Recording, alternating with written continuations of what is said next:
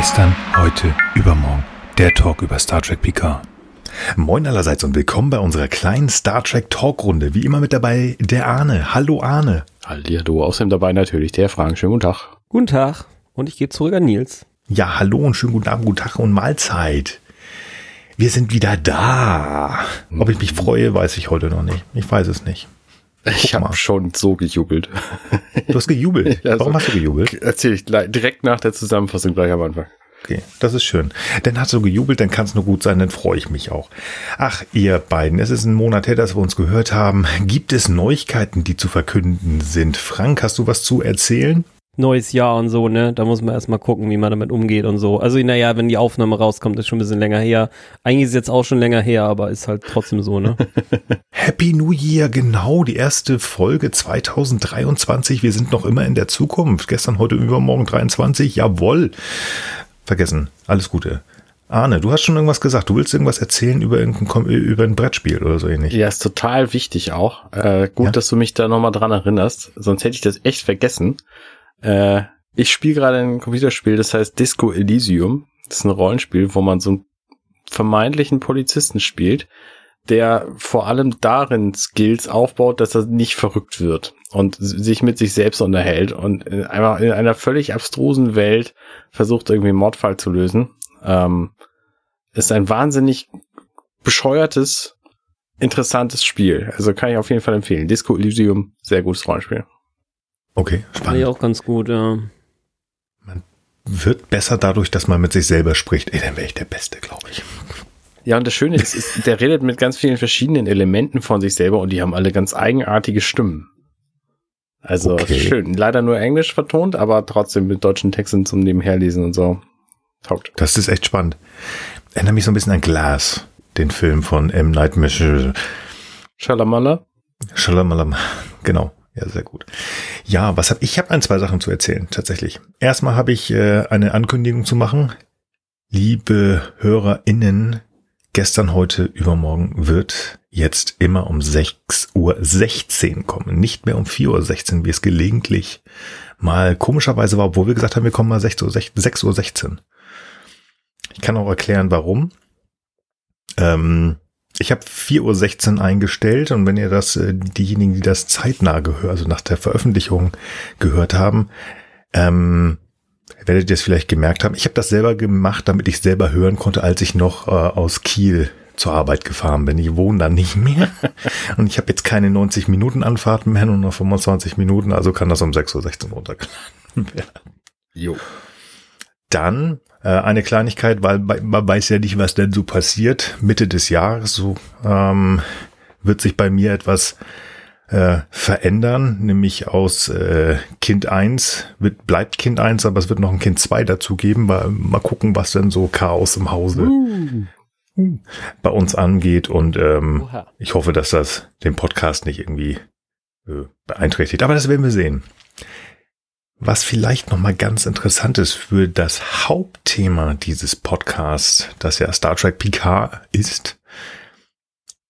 Nächsten Monat kommt ja die dritte Staffel. Mhm. Und ähm, wie ihr bestimmt alle schon gesehen habt, steht da immer so schön drauf auf diesen Bildern oder auch im Trailer The Final Season. Mhm. Mhm.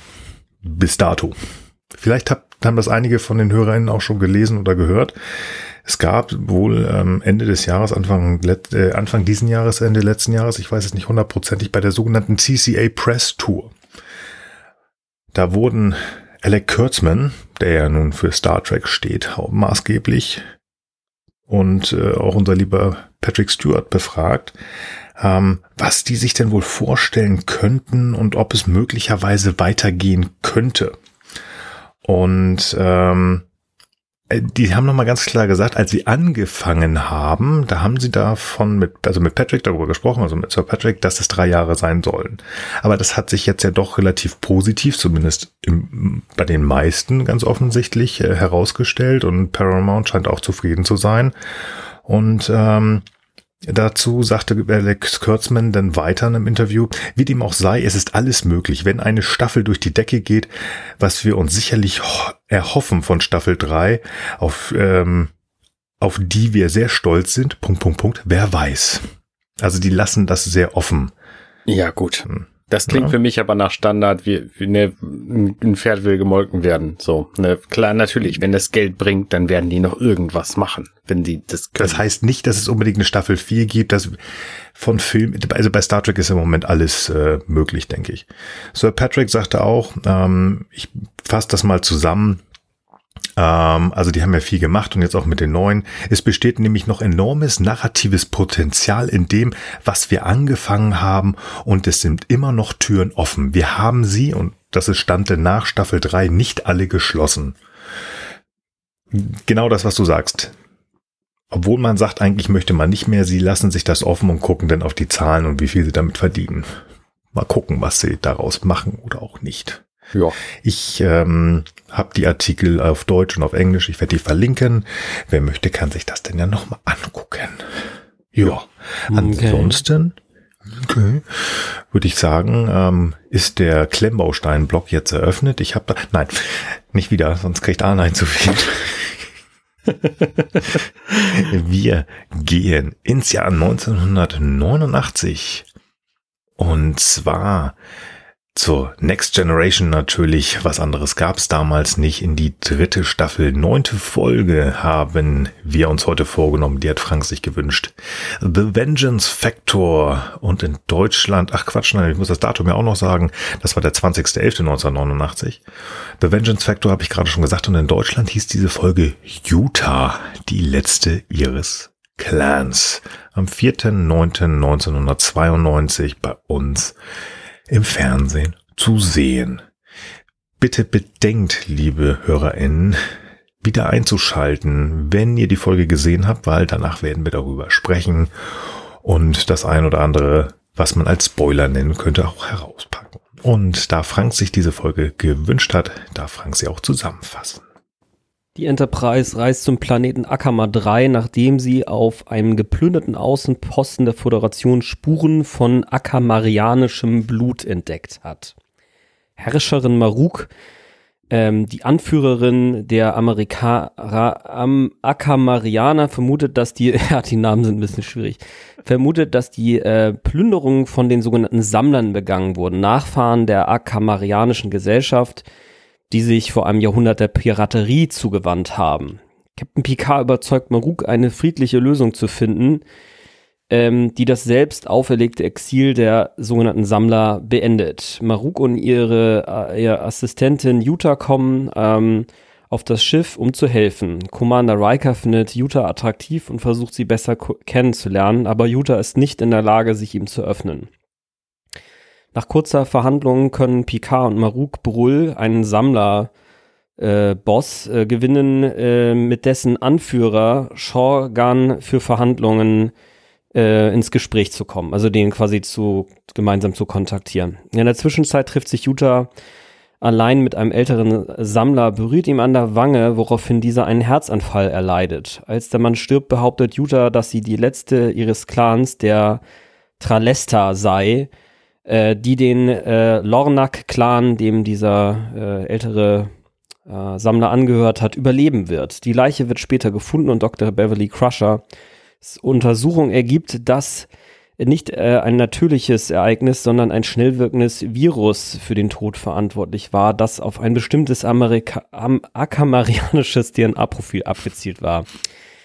Die, äh, ähm, die Crew ermittelt, während Picard, Maruk und Shagan auf dessen Schiff äh, um Frieden ringen, findet die Enterprise-Besatzung heraus, dass bereits vor 53 Jahren ein weiterer Angehöriger des Lornak-Clan am Mikrovirus starb. Eine Fotografieaufzeichnung zeigt, dass Utah anwesend war und offensichtlich seitdem keinen Tag gealtert ist.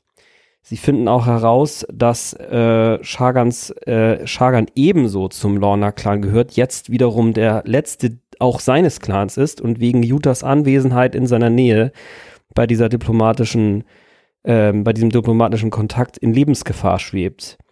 Riker, der sich sofort rüberbeamt, äh, kann sie nicht überzeugen, von ihrer Rache abzulassen und verdampft sie letztendlich mit seinem Phaser. Es kommt zu einem Waffenstillstand zwischen den beiden Seiten, an dessen Ende die Enterprise mit einer routinigen, mäßigen Erkundungsmission beauftragt wird. Ja, super. Vielen lieben Dank. Wunderbar. Vielen lieben Dank für die Zusammenfassung. ich musste ja tatsächlich auch während des Hörens und äh, äh Guckens dieser Folge diverse Male denken, Akama, Amerika, das sind genau dieselben Konsonanten. Das kann kein Zufall sein. Okay. Okay, da habe ich nicht. Nee. Okay. Ich habe an äh, Admiral Akar gedacht, aber das ist äh, einer der Chef, äh, Chefs der Sternflotte, aber. Hm. Okay, da bin ich gespannt, was du daraus machst. Nix. Nichts. Okay. Nix. Aber ich habe trotzdem, trotzdem diese Assoziation hat gelacht diverse Male. Okay, spannend. Gerade weil es ja auch irgendwie um Kolonien ging und so und ja, ja. Hm. Naja. Okay.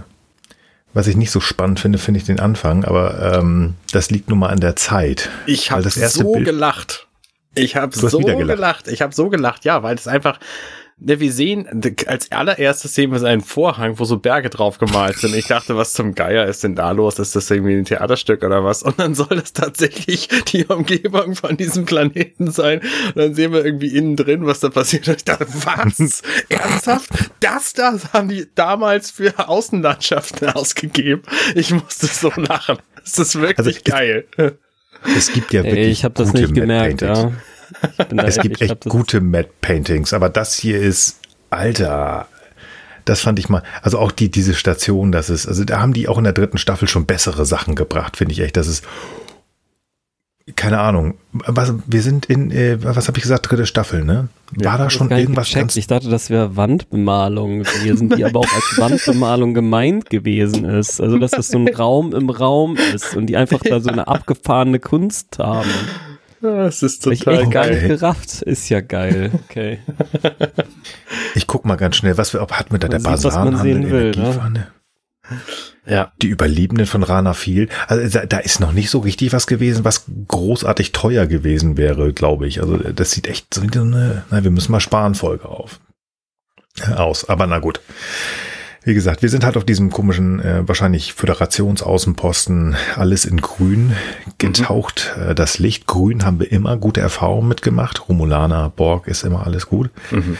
Und auch hier ähm, irgendein Reaktor scheint zu fehlen. Äh, Beverly findet irgendwie einen Splitter mit Blut dran. Huhu, alles ganz gefährlich. Worf ist da, knurrt rum, kriegt eine Tür nicht auf. Meine Fresse, wozu ich finde eigentlich geil, dass Ich finde dieses Schauspiel einfach so geil auch. Ne? Also ich meine, die kommen da, werden da reingebiebt, dann sieht das irgendwie aus wie so ein Büro, wo keiner aufgeräumt hat die letzten zwei Wochen. Ähm, und dann geht Worf einfach hin und nimmt irgendwie zwei, drei Teile vom Fußboden und legt die woanders hin. Warum? Was? was hä? Die haben doch, die haben doch Scanner. Die können doch einfach scannen, was sie. Also ne, ich meine irgendwie alleine was berühren, was man nicht kennt an so einem Planeten, wo irgendwas Komisches ist kann man sich vielleicht auch lieber sein lassen und dann, äh, naja, gut. Ja, genau. Ich habe die ganze, also ich könnte jetzt schon ins Fazit schieben, äh, wir springen, ich lasse es.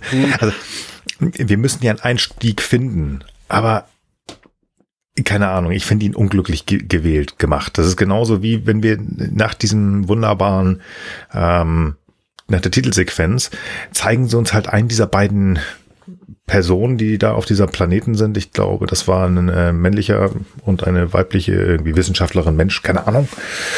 Und ähm, die wird uns gezeigt und das ist auch so egal, aber wir sind sehr lange mit der Kamera da drauf. So, was wollt ihr uns damit eigentlich erzählen? Was soll denn das? Weil das für die Geschichte, die wir später ähm, gesehen bekommen, völlig egal ist. Mhm.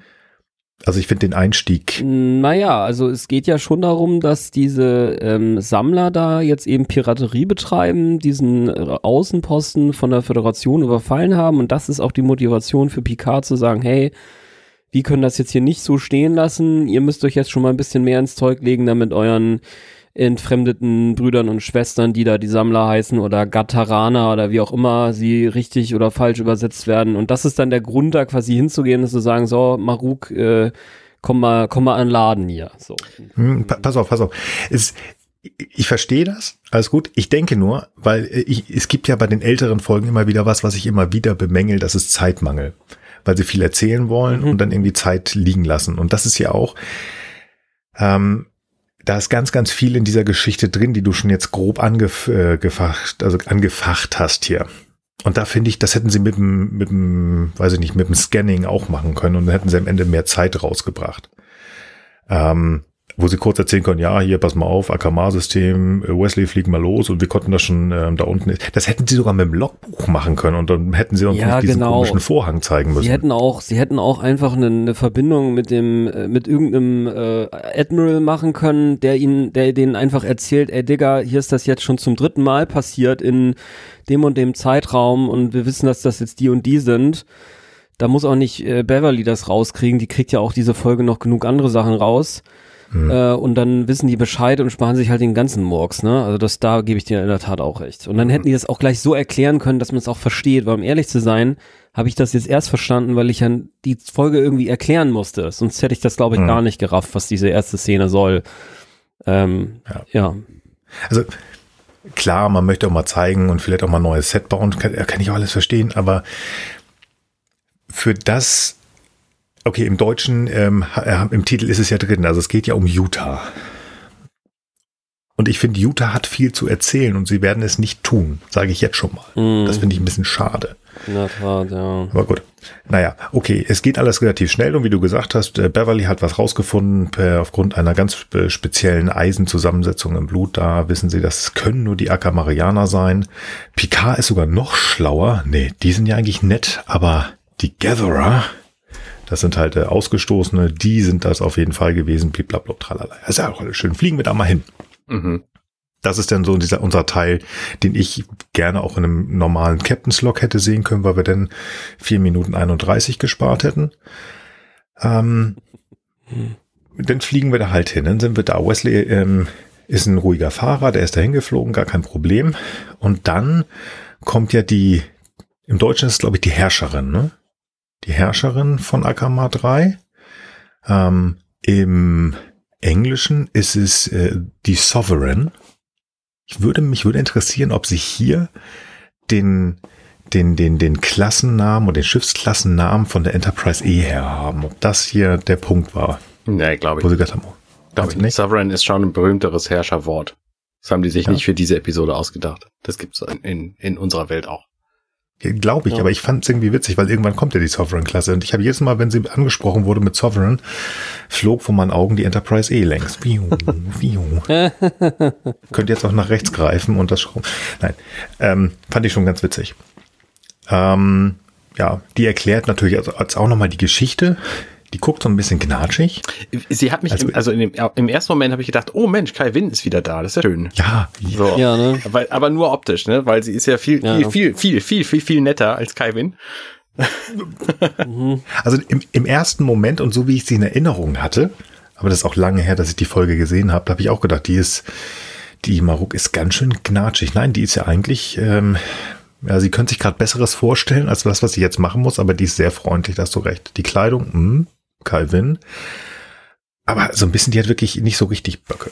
Und jetzt, jetzt, jetzt kommt was, da bin ich, da bin ich gespannt, was ihr dazu sagt. Das ist, finde ich super. Die Nummer finde ich klasse. Sie erklärt halt, was da passiert ist seit 100 Jahren oder was ist da hier Stress mit den Gatherern, mit den Sammlern. Und ähm, das wäre doch bestimmt eine gute Idee, wenn die Sternenflotte uns jetzt helfen würde und dann können wir die alle einsperren. Das denkt sie sich. Und Picard, nö, nö, nö, nö, nö, nö, nö, nö. Die Jagen ist gar nicht meine Idee.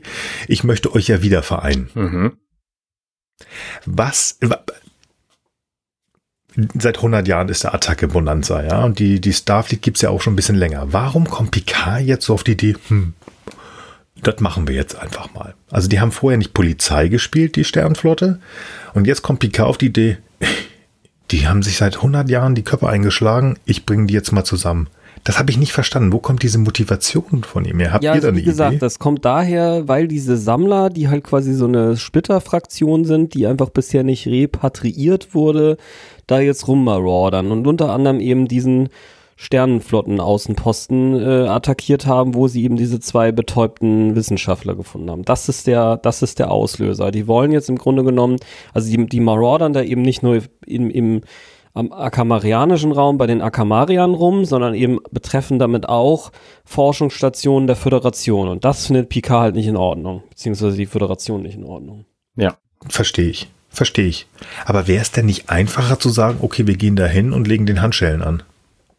Anstatt den, den jetzt äh, zu versuchen zu, überle äh, zu überreden, was ja seit 100 Jahren nicht funktioniert hat. Jungs, was ihr da macht, ist eigentlich eine total doofe Idee. Ähm, habt ihr nicht eher Lust nach Hause zu gehen und da mal mit einem Kaffee und äh, ein bisschen Jamok-Soße mit äh, der Ja, er ist halt Herrscherin Humanist. Zu vertritt halt die humanistische Zivilisation und sieht eben deren Okay. Belange, dass die da im Grunde auch äh, bislang keine Chance bekommen haben und die äh, nat natürlich beide auch ihre Fehler haben. Das werden wir dann ja im Verlaufe Hm. der Zeit sehen, aber eindeutig sitzt ja die Maruk am längeren Hebel, während die anderen, die, pff, ja, das ist zwar für die Föderation irgendwie auch blöd, aber im Wesentlichen fressen die da ja Müll, ne? Also das wird dann ja auch auf dem, in der nächsten, in den nächsten paar Szenen, wo sie dann da quasi den Brüll versuchen zu finden, dann auch klar, dass die nur so wertloses, mehr oder weniger wertloses Zeug klauen, weil sie wahrscheinlich an mehr gar nicht rankommen. Und deswegen ist es schon so ein bisschen so, das ist so ein bisschen so wie ja in den Favelas, da ist ja Kriminalität, das ist ja ganz schlimm. Da kannst du natürlich sagen, die packst die alle Leute alle in den Knast. Du kannst aber halt auch versuchen, denen eine bessere Existenzgrundlage zu, zu geben und dann gibt's auch weniger Kriminalität. Also ich würde sagen, da weht der Wind so ein bisschen her. Okay, das kaufe ich. Das kaufe ich. Mir, es hat mich so irritiert. Ich meine, die Sternflotte, wie gesagt, die gibt es da ja schon seit 200 Jahren oder was. Und jetzt kommt Picard. Aber okay, er ist ein guter Mensch, äh, meistens zumindest. Und äh, jetzt ist er ja da und sagt, dann nehme ich das doch mal an, weil ich ein guter Mensch bin. Okay, kaufe ich. Finde ich gut. Verstehe ich. Doch, doch, finde ich gut. Dann habe ich das, die Frage schon mal geklärt. Okay. Ähm, äh, warte mal, habe ich gar nicht erzählt, ne? Wollte ich erzählen. Ähm, dieser, dieser Backdrop für die Außenansicht, die wir am Anfang dieser Episode gesehen haben, das ist eine berühmte Requisite von einem 1956er Film namens Forbidden Planet. Und Okuda Aha. fand das einfach so geil, dieses Ding, und wollte das unbedingt mieten und für irgendwas bei Star Trek benutzen. Und dann hat er gesagt, ja, jetzt muss ich, müssen wir das irgendwie haben. Und das wurde ihm dann gestattet, wenn es irgendwie sinnvoll verwendet wird. Und deswegen gibt's diesen Backdrop hier. Also der Mann, ist das nicht, ja geil, geil, danke, Mann. Der ist nicht, äh, nicht, der ist nicht gemalt worden für diesen Film, sondern der ist einfach schon damals quasi eine antike Damals schon alt Rarität gewesen. gewesen. Ja. Okay. Und jetzt 1956, das ist halt damals schon 33 Jahre her. Inzwischen ist es irgendwie f- 35 Jahre her. Also ja. Ja, okay, Okay, ja gut. In den 50ern war das dann vielleicht echt ganz okay. Dann beschwere ich mich jetzt im Nachhinein etwas weniger doll, weil dann ist das ja einfach eine antike Requisite. Das ist okay. Ja.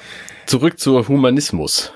Hast du den, die, die Motivation von Picard ist doch eigentlich klar, oder? Ich meine, er geht doch immer so vor, dass er sagt, ja komm, wir, wir, wir klären das jetzt. Und das war ja auch schon immer bei Star Trek ein Thema, ne? Ich erinnere mich an diese Episode in der, in, in TOS mit den Weiß-Schwarzen und den Schwarz-Weißen Leuten. Die haben, haben ja auch irgendwie Krieg geführt. Und äh, dann ist Kirk hingegangen und gesagt, äh, äh, jetzt aber hier mal äh, richtig machen, so. Hast du TOS geguckt, mein Lieber? Mal geschehen Vielleicht Dinge und Hunde. Oh, es geschehen Dinge. Ja, Also nein. ich wollte nur sagen, das ist halt kein, kein neues Thema bei Star Trek, dass jahrhundertealte Konflikte durch Starfleet-Offiziere gelöst Mhm. werden müssen, die in unseren Fernsehsendungen eine Rolle spielen. Also Ja. Okay. Okay. Ja, Punkt. Er löst Punkt. ja hier im Grunde, das muss ich will ich auch nochmal sagen, er löst den Konflikt hier nicht, sondern er ist nur ein, sagen wir mal, ein proaktiver Mediator. Also da, da, Hm. weil, weil letztlich müssen die beiden Fraktionen ja auch äh, tatsächlich die Bereitschaft haben, miteinander zu reden. Und das wird ja über mehrere Stufen gemacht. Das finde ich eigentlich ei- eigentlich an der Folge da, da, ganz schön, dass das so auch diese zwei Stufen hat, auch wenn es wirklich für die 40 Minuten äh, ein bisschen gedrängt ist, ne? Also dass sie erst dazu den Brüll und dann noch, aber wie gesagt, das kommen wir jetzt im Einzelnen auch zu, aber das äh, ja, fällt fiel mir halt trotzdem während des Schauens immer wieder auf. Hm. Okay. Ich habe jetzt gerade überlegt, wie die Folge hieß, die du gerade angesprochen hast, Arne. Ich habe die, ich, die ist mir natürlich bewusst, aber ich habe die nicht mehr im, im Kopf, welche das war. Und ich frage Geil. mich, ob, mir ist auch wurscht, bestimmt ist Kirk da wieder zufällig, ja, Kirk ist ein anderer Typ. Ja, aber gut, okay, man will uns das erklären. Ich habe mich halt in dem Moment mal gefragt, so warum. Aber ich finde die Erklärung von Frank gut und weil Star Trek das macht. Okay, wir müssen in der Geschichte weiterkommen. Ähm, die, ähm, die Sovereign kann sofort mitfliegen. Die braucht nur noch irgendwie zwei äh, Gesellen, Vasallen, äh, Angestellte mehr, die auf die Enterprise gebeamt werden müssen. Das funktioniert dann auch ganz schnell. Und dann darf Wesley, der vorne rechts sitzt, äh, äh, da irgendwo hinfliegen. Übrigens, das ist wieder eine dieser Folgen. Ich kann es nicht ungesehen machen. Habt ihr auf das Badge, ich habe da schon mal drauf angesprochen, das Badge von, von Wesley geguckt? Es ist dieses, dieses Oval, das äh, hinter dem Delta ist, hatte ich ja schon mal erzählt, ist Silber. Mhm. Ich habe das unglaublich. Wir hätten diesen Podcast nie machen dürfen. Wenn man das einmal weiß, weiß man. Katastrophe, das sieht so ätzend aus, Entschuldigung. Nein, das sieht überhaupt nicht ätzend aus. Er hat halt eine andere, andere St- äh, Status da auf dem Schiff. Ja, ist auch in Ordnung. Ich finde es auch schön, dass sie da, dass, dass da drüber nachgedacht worden ist. Ich habe es noch nie gesehen. Das ist mir nie aufgefallen. Weißt du, die anderen haben alle Gold und er hat Platin, weil er super Brain ist. So, das ist gar nicht billiges Silber. Das ist ja tipptopp. Es passiert etwas Grandioses. Ich Die- finde ja den Moment, Ja. in dem, wo sie in ihr Quartier kommen. Wolltest du da vorher noch was? Ich wollte auf den Warp-Sprung ansprechen. Genau, das wollte ich nämlich auch. Ähm, Ja, dann Ich habe nämlich in dem Moment gedacht, wo sie sagt, oh, das ist ein schönes Schiff. Okay, alles klar, in dieser Episode, sie ist die Böse, das Schiff wird geklaut. Oh, oh, oh. So, okay, weil, soweit. ne, wie gesagt, Kai Win-Assoziation, die Frau sieht irgendwie sympathisch aus, so, das muss die Böse sein. Ja, nö, okay. nix. Nix, ganze Folge Nö. völlig anders. Ja, War genau. überrascht. Erst einmal ganz kurz tatsächlich, was ich zu dem Warpsprung sagen wollte. Das ist nur ein, dass er ich- eins der ersten Mal, ich glaube sogar das erste Mal von viermal allgemein in Star Trek, dass man einen Sprung aus dem Impuls in, vom Impuls in den Warp in Star Trek sieht. Mm, Viermal. Also das äh, ist schon mal ganz cool. Sehen wir nicht ganz so häufig. das, das hat sie halt auch beeindruckt jetzt. Ja, ich finde sie toll. Deswegen ist das Schiff ja auch schön, weil das Schiff schnell fliegt. Äh, ist egal. Ähm, ich finde hier in dieser Szene die, die Herrscherin beeindruckend abwesend. Also Mhm. ich weiß nicht, auf welchen Drogen die ist, aber die möchte ich auch haben. Die sind toll. Die guckt ja nur draußen. Oh, schönes Schiff. Und dann wird uns natürlich äh, die, die Hauptgaststarin äh, dieser Folge vorgestellt. Und das ist Utah. Mhm. Utah ist die Köchin und ähm, wir haben wieder den Fragensteller des Jahrtausends, nämlich Riker, hat ja auch die Herrscherin äh, dorthin gebracht.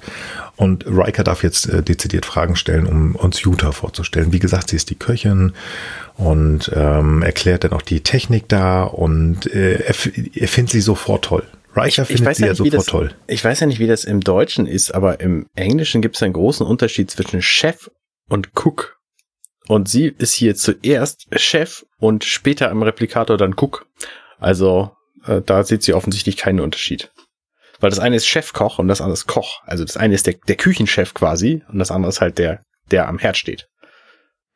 Naja, also in dem Moment, wo sie halt Hm. noch ähm, das Essen selber macht, ist sie auch Chef, weil sie es dann ja auch äh, voll verantwortlich macht. Und wenn sie nur noch ist, dann sagt sie ja dem Computer vielleicht deswegen. Ich weiß es nicht. Wer weiß. Ähm, wie gesagt, hier wird uns Utah vorgestellt, die einfach extrem wichtig wird und noch mal so ein bisschen Geschichte Akamariana. Sie ist auch noch Vorkoster. Ähm, und ich finde das äh, schon richtig krass, dass sie hier auch in der dritten Staffel, obwohl das ist, also wir zeigen uns das ja immer wieder und nachher wird das noch mal viel cooler, was für ein Frauenheld William T. Riker doch ist. Also Ja. der gräbt sie schon ganz schön toll an. Also hier von wegen Mensch, sie kochen und äh, was ist denn so ihr Lieblingsgericht? Ja, weiß ich nicht. Ach ja, hier, diese Pastete mag ich ganz gerne. Oh ja, denn äh, Pastete à la Utah. Bin ich gespannt. Können sie ja mal machen. Ich, Also, ich fand es tatsächlich in dieser Szene noch nicht so schlimm, aber es wird dann ja noch gesteigert. mh, Das ist, ja ein das ist glaube ich, ein Gemüse, ne? Ist, ist das eine Pastete? Ich dachte, das wäre irgendwie so ein Gemüse. Oder ja. Pastel ist irgendwie ein Gemüse in ihrer Welt. okay, dann war das so. Äh, Pata Dish, genau, Pata. Ähm, wie, es geht um ein Essen. Also ich, ähm, ich weiß nicht, ob ich das. Es ist halt die Figur von Riker. Ich weiß nicht, ob man es heutzutage noch genauso machen würde. Ich Also würde das, also ich unterhalte fand mich das- durchaus mit anderen Menschen genauso. Also Ich von fand das daher. auch nicht, fand das auch Ne? nicht. Äh, Ne, ich meine, er ist ja auch, na- natürlich ist er auch stolz auf sein Schiff und so ein Replikator. Wenn ich einen Replikator hätte und jemand kommt zu mir aufs Schiff und sagt, hey, ich will jetzt was kochen, würde ich aber auch sehr stolz zeigen, hey, pass auf, ich habe diesen Replikator, der ist mega geil, was ist denn dein Lieblingsgericht? Ja, ich habe kein Lieblingsgericht. Wie, du hast kein Lieblingsgericht? Komm, sag an hier.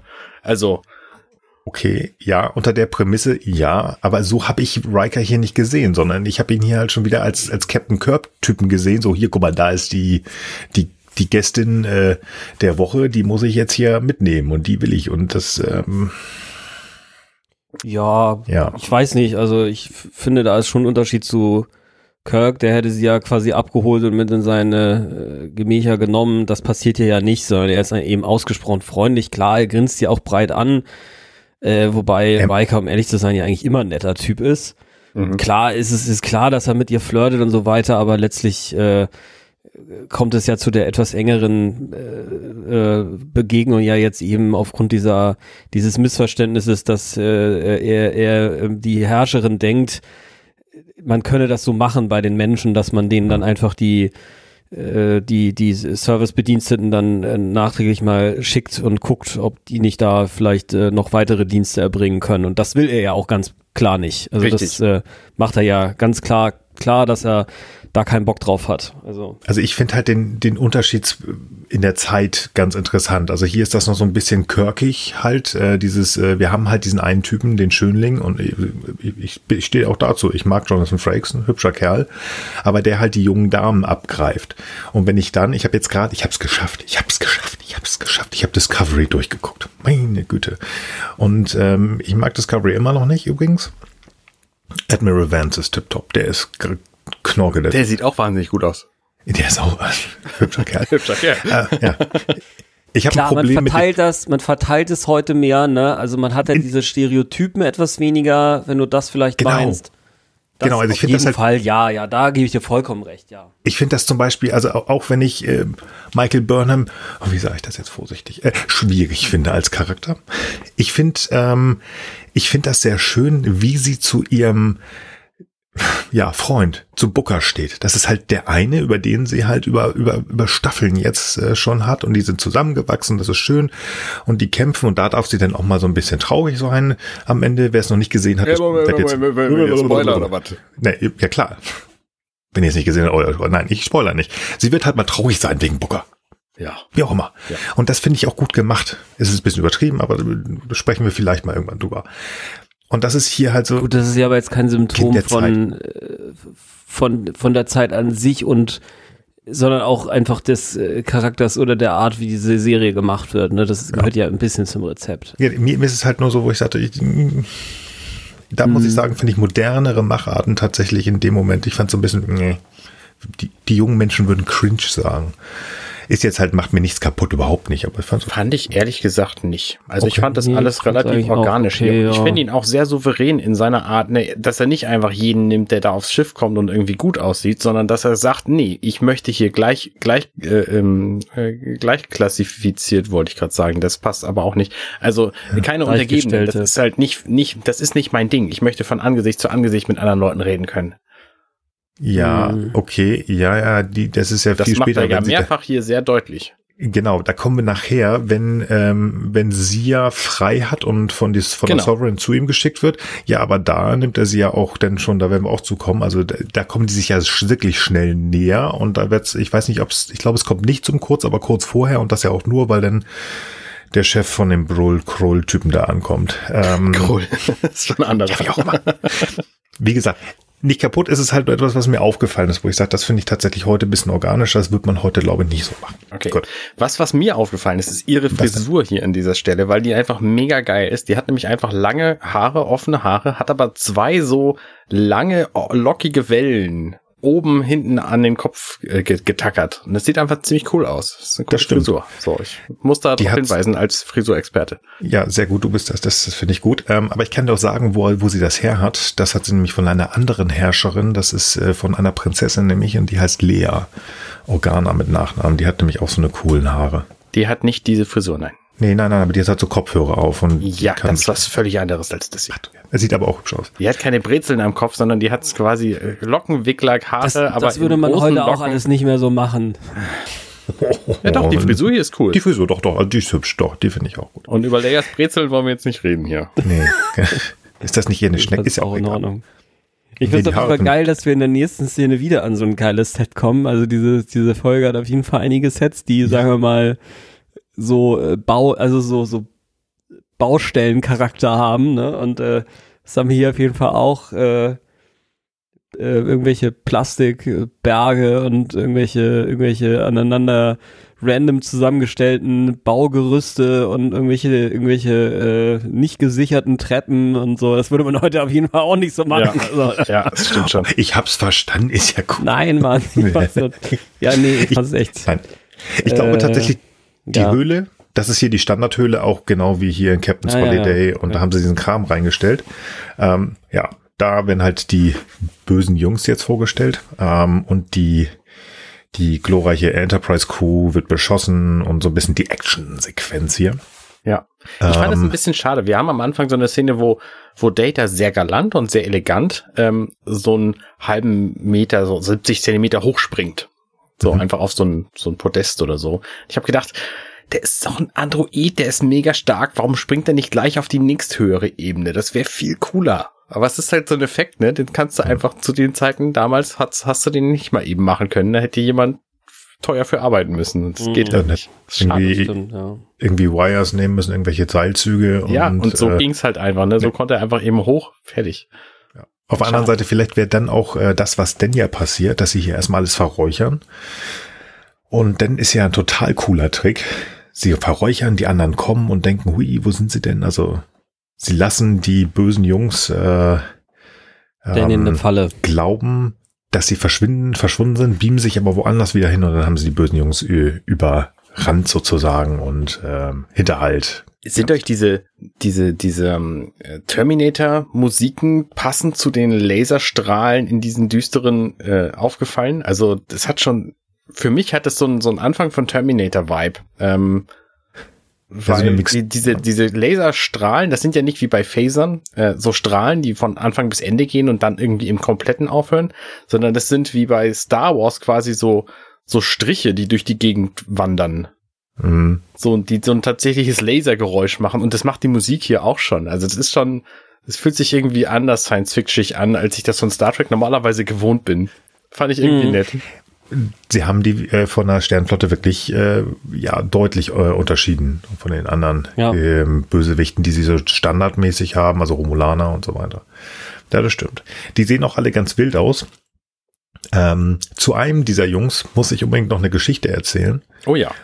Wenn die Enterprise Crew sich mal kurzfristig weg äh, hat, dann kommt ja, wie heißt er hier, Krull? Wie ist das passiert, bitte? Weil der Befehl steht doch, ne? Die Enter äh, vier zum Hochbeamen. Und dann sind Ja. sie aber hinterher nicht weggebeamt. Was ist denn da los? Da wird äh, Riker direkt gesagt haben, und gleich woanders wieder runter, aber mach schnell. Und dann hat ähm, der liebe O'Brien das natürlich jetzt sofort. Ja, aber Transporterpuffer hier anderthalb Minuten, das kann ja nicht angehen. Also Ja, Ich hätte, ich hätte fast gedacht, dass das eine Finte war, dass sie, dass er behauptet hat, sie, sie beamen sich weg, Ach damit die anderen das hören und in Wahrheit haben sie sich halt nur schnell alle in irgendeine Ecke verkrochen. Aber ehrlich gesagt, richtig erklärt wird das nicht. Also ich halte Nils Theorie für genauso. Oder vielleicht gibt's ja auch Hinweise. Also ich habe, ich hatte tatsächlich einfach das gedacht, was ich gerade gemeint habe. okay. Vielleicht hat er auch nochmal drauf gedrückt. und, Hey O'Brien, nicht hochbiegen, wir verstecken uns. So, also ich habe nochmal nachgeguckt, also der Chef heißt ja Brull, das werde ich bis gleich auch wieder vergessen haben. Mhm. Vor allen Dingen ganz schlimm, äh, Utah, äh, nee, wer ist denn hier? Dann ist da noch eine Marina Krogul, wen spielt die denn? Ist ja also ganz viele, viele Namen, also Brull, das ist der Chef, der kommt ja von oben runter geklettert. Und wenn wir diese Szene sehen, ist rechts von ihm ja auch so ein langhaariger Bombenleger. Ähm, dieser Mensch ist ein, ein Extra, hat glaube ich auch gar nicht so viel zu sagen, aber der heißt, äh, also der Schauspieler heißt Michael Lamper. Ich weiß nicht, ob das jemanden von euch was sagt, Nö. aber ne. Michael Lamper ist, meine ich, 2020, 19 gestorben. Das kann ich noch sagen. Das habe ich, hab ich jetzt nicht genau nochmal im Kopf, aber ähm, Marina Sirtis war ganz, ganz traurig, als dieser Mann gestorben ist. Das ist nämlich ihr Ehemann gewesen. Und hier am Set haben die oh. sich kennengelernt. Ach, Also Ach, das ist äh, der spätere Ehemann von Marina Sirtis, der ja vor ein paar Jahren dann leider verstorben ist. Genau. hm, Mensch, das Gut. ist ja spannend. Einfach mal wieder unnützes Wissen vom Nils. Ich finde, die, Genau. also diese Typen sehen halt auch aus, wie Terminator in den 80ern so ausgesehen hat, ne? Ich finde das schon, so Mad Max mäßig. ja, richtig, Ne? ja. Ich fand's auch mega cool. Ich habe fast gedacht, ey, irgendwie mal so ein ordentliches Metal-Festival und dann hole ich mir genau so einen Anzug und äh, ich klebe mir nur vielleicht nicht dieses komische äh, Nähtattoo auf, auf die Wange, das lasse ich mal aus, aber ansonsten sah das irgendwie spaßig aus. Ja. Also es ist natürlich, natürlich sollen es hier harte Jungs sein, ne, nehme ich mal an. Äh, Oder die sie wollen ja- untereinander den Eindruck vor sich erwecken, sie wären hart oder äh, keine Ahnung. Oder vielleicht ist auch die Strahlung auf dem Planeten hoch und sie brauchen diese Nee, äh, also Plastik, äh, Plastikmetallnoppen, um das abzuwehren oder so. Ja. Ja. Also bei den Gatherern, da sind ja, also ich habe ja, ich persönlich habe nur männliche Gatherer gesehen, keine weiblichen. Ich, da Stimmt, fragt man sich, ja. fragt man sich natürlich, wie die sich fortpflanzen. Ja, möglich. Ähm, aber wenn viele Kerle Testosteron bepackt da sind, also da muss man natürlich immer zeigen, wer der geilere und tollere ist. Und das werden die hier. ah, deswegen lachen die auch alle so bescheuert die ganze Zeit. Also da wird, hui, ich kann jetzt schon sagen, das fand ich schon vor knapp 30 Jahren nicht ganz so cool, die Jungs. Ich finde auch, also, von der Art, wie diese Personen, die wir hier sehen, immer wieder, wie die sich verhalten, das ist der Knaller. Das ist der Knaller. Also wir, die, wir haben jetzt äh, Brull auch überredet, hier pass mal auf, Maruk ist da und die will mit euch reden. Und ähm, das wird schon ganz in, äh, interessant. Ja, okay, schick sie runter, ich spreche mit denen, sagt dann Krull, äh, nee, Brull. Und Ja. ähm, wie sie da steht. Das ist Also- mega geil. Sie macht den Riker, den, den Captain Morgan. Ja. ja, das ist ja noch witzig. Das ist ja noch witzig, wie sie da steht. Also, also wenn ich mir sage, sie macht nur den Riker, aber sie kommt dahin und will ja eigentlich jetzt, ne, weil Picard ihr das eingeredet hat, Mensch, wir machen jetzt noch mal einen Schritt nach vorne und holen die Jungs nach Hause. Und dann steht sie da so ein bisschen also sie hat die Nase nicht wirklich hoch, aber sie steht da wirklich sehr herrschaftlich und ich habe es tatsächlich so ein bisschen gesagt, also, sie möchte, glaube ich, gar nicht arrogant sein, weil sie reicht den Jungs ja wirklich Mhm. die Hand. Aber die Körpersprache sagt was ganz anderes, finde ich so. Mm, mm. Vor allen Dingen dann auch dieses Gehabe. Meine Güte, da machen die Jungs ja auch gleich ihren Spaß drauf, weil Jutta ist ja auch da und die kommt dann mit diesem Mega-Pokal, aber hier wird man einen kleinen Schluck trinken.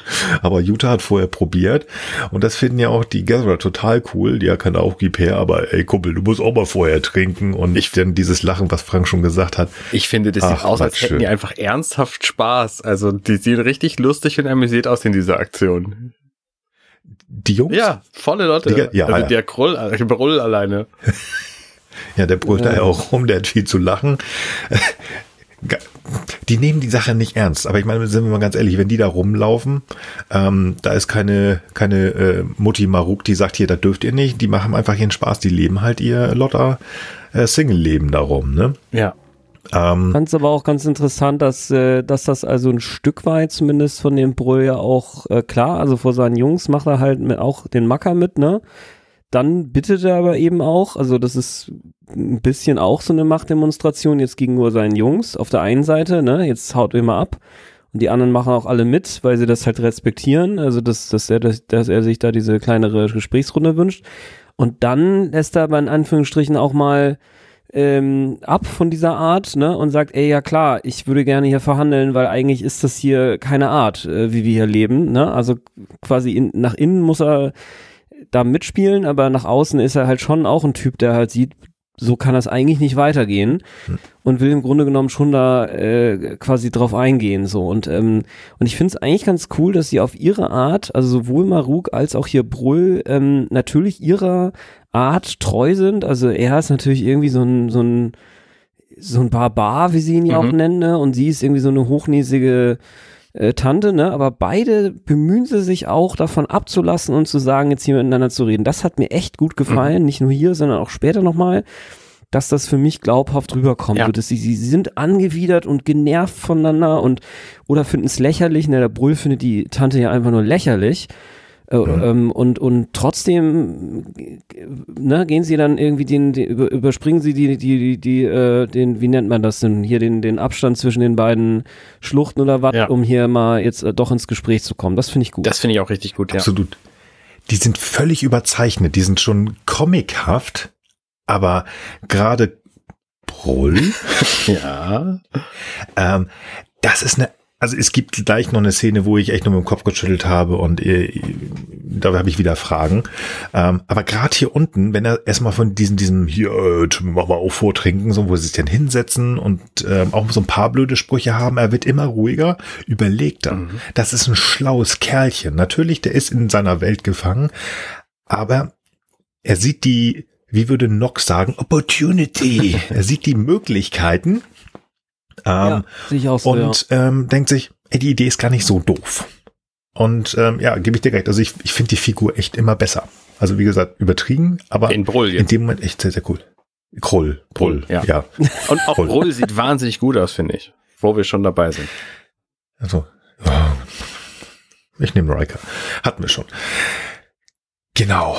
Ja, also auf jeden Fall, ähm, die beiden machen das ja auch sehr geschickt. Die ähm, wollen mal, dass alle ihre Jungs und Mädels da weggehen, damit die miteinander sprechen können. Und gerade Broll halt auch, und das hatte Frank auch schon gesagt, damit er das Gesicht nicht verliert. Mhm. Also damit er halt mal ernsthaft reden kann. Also der ist halt der Erwachsene tatsächlich da in der Truppe.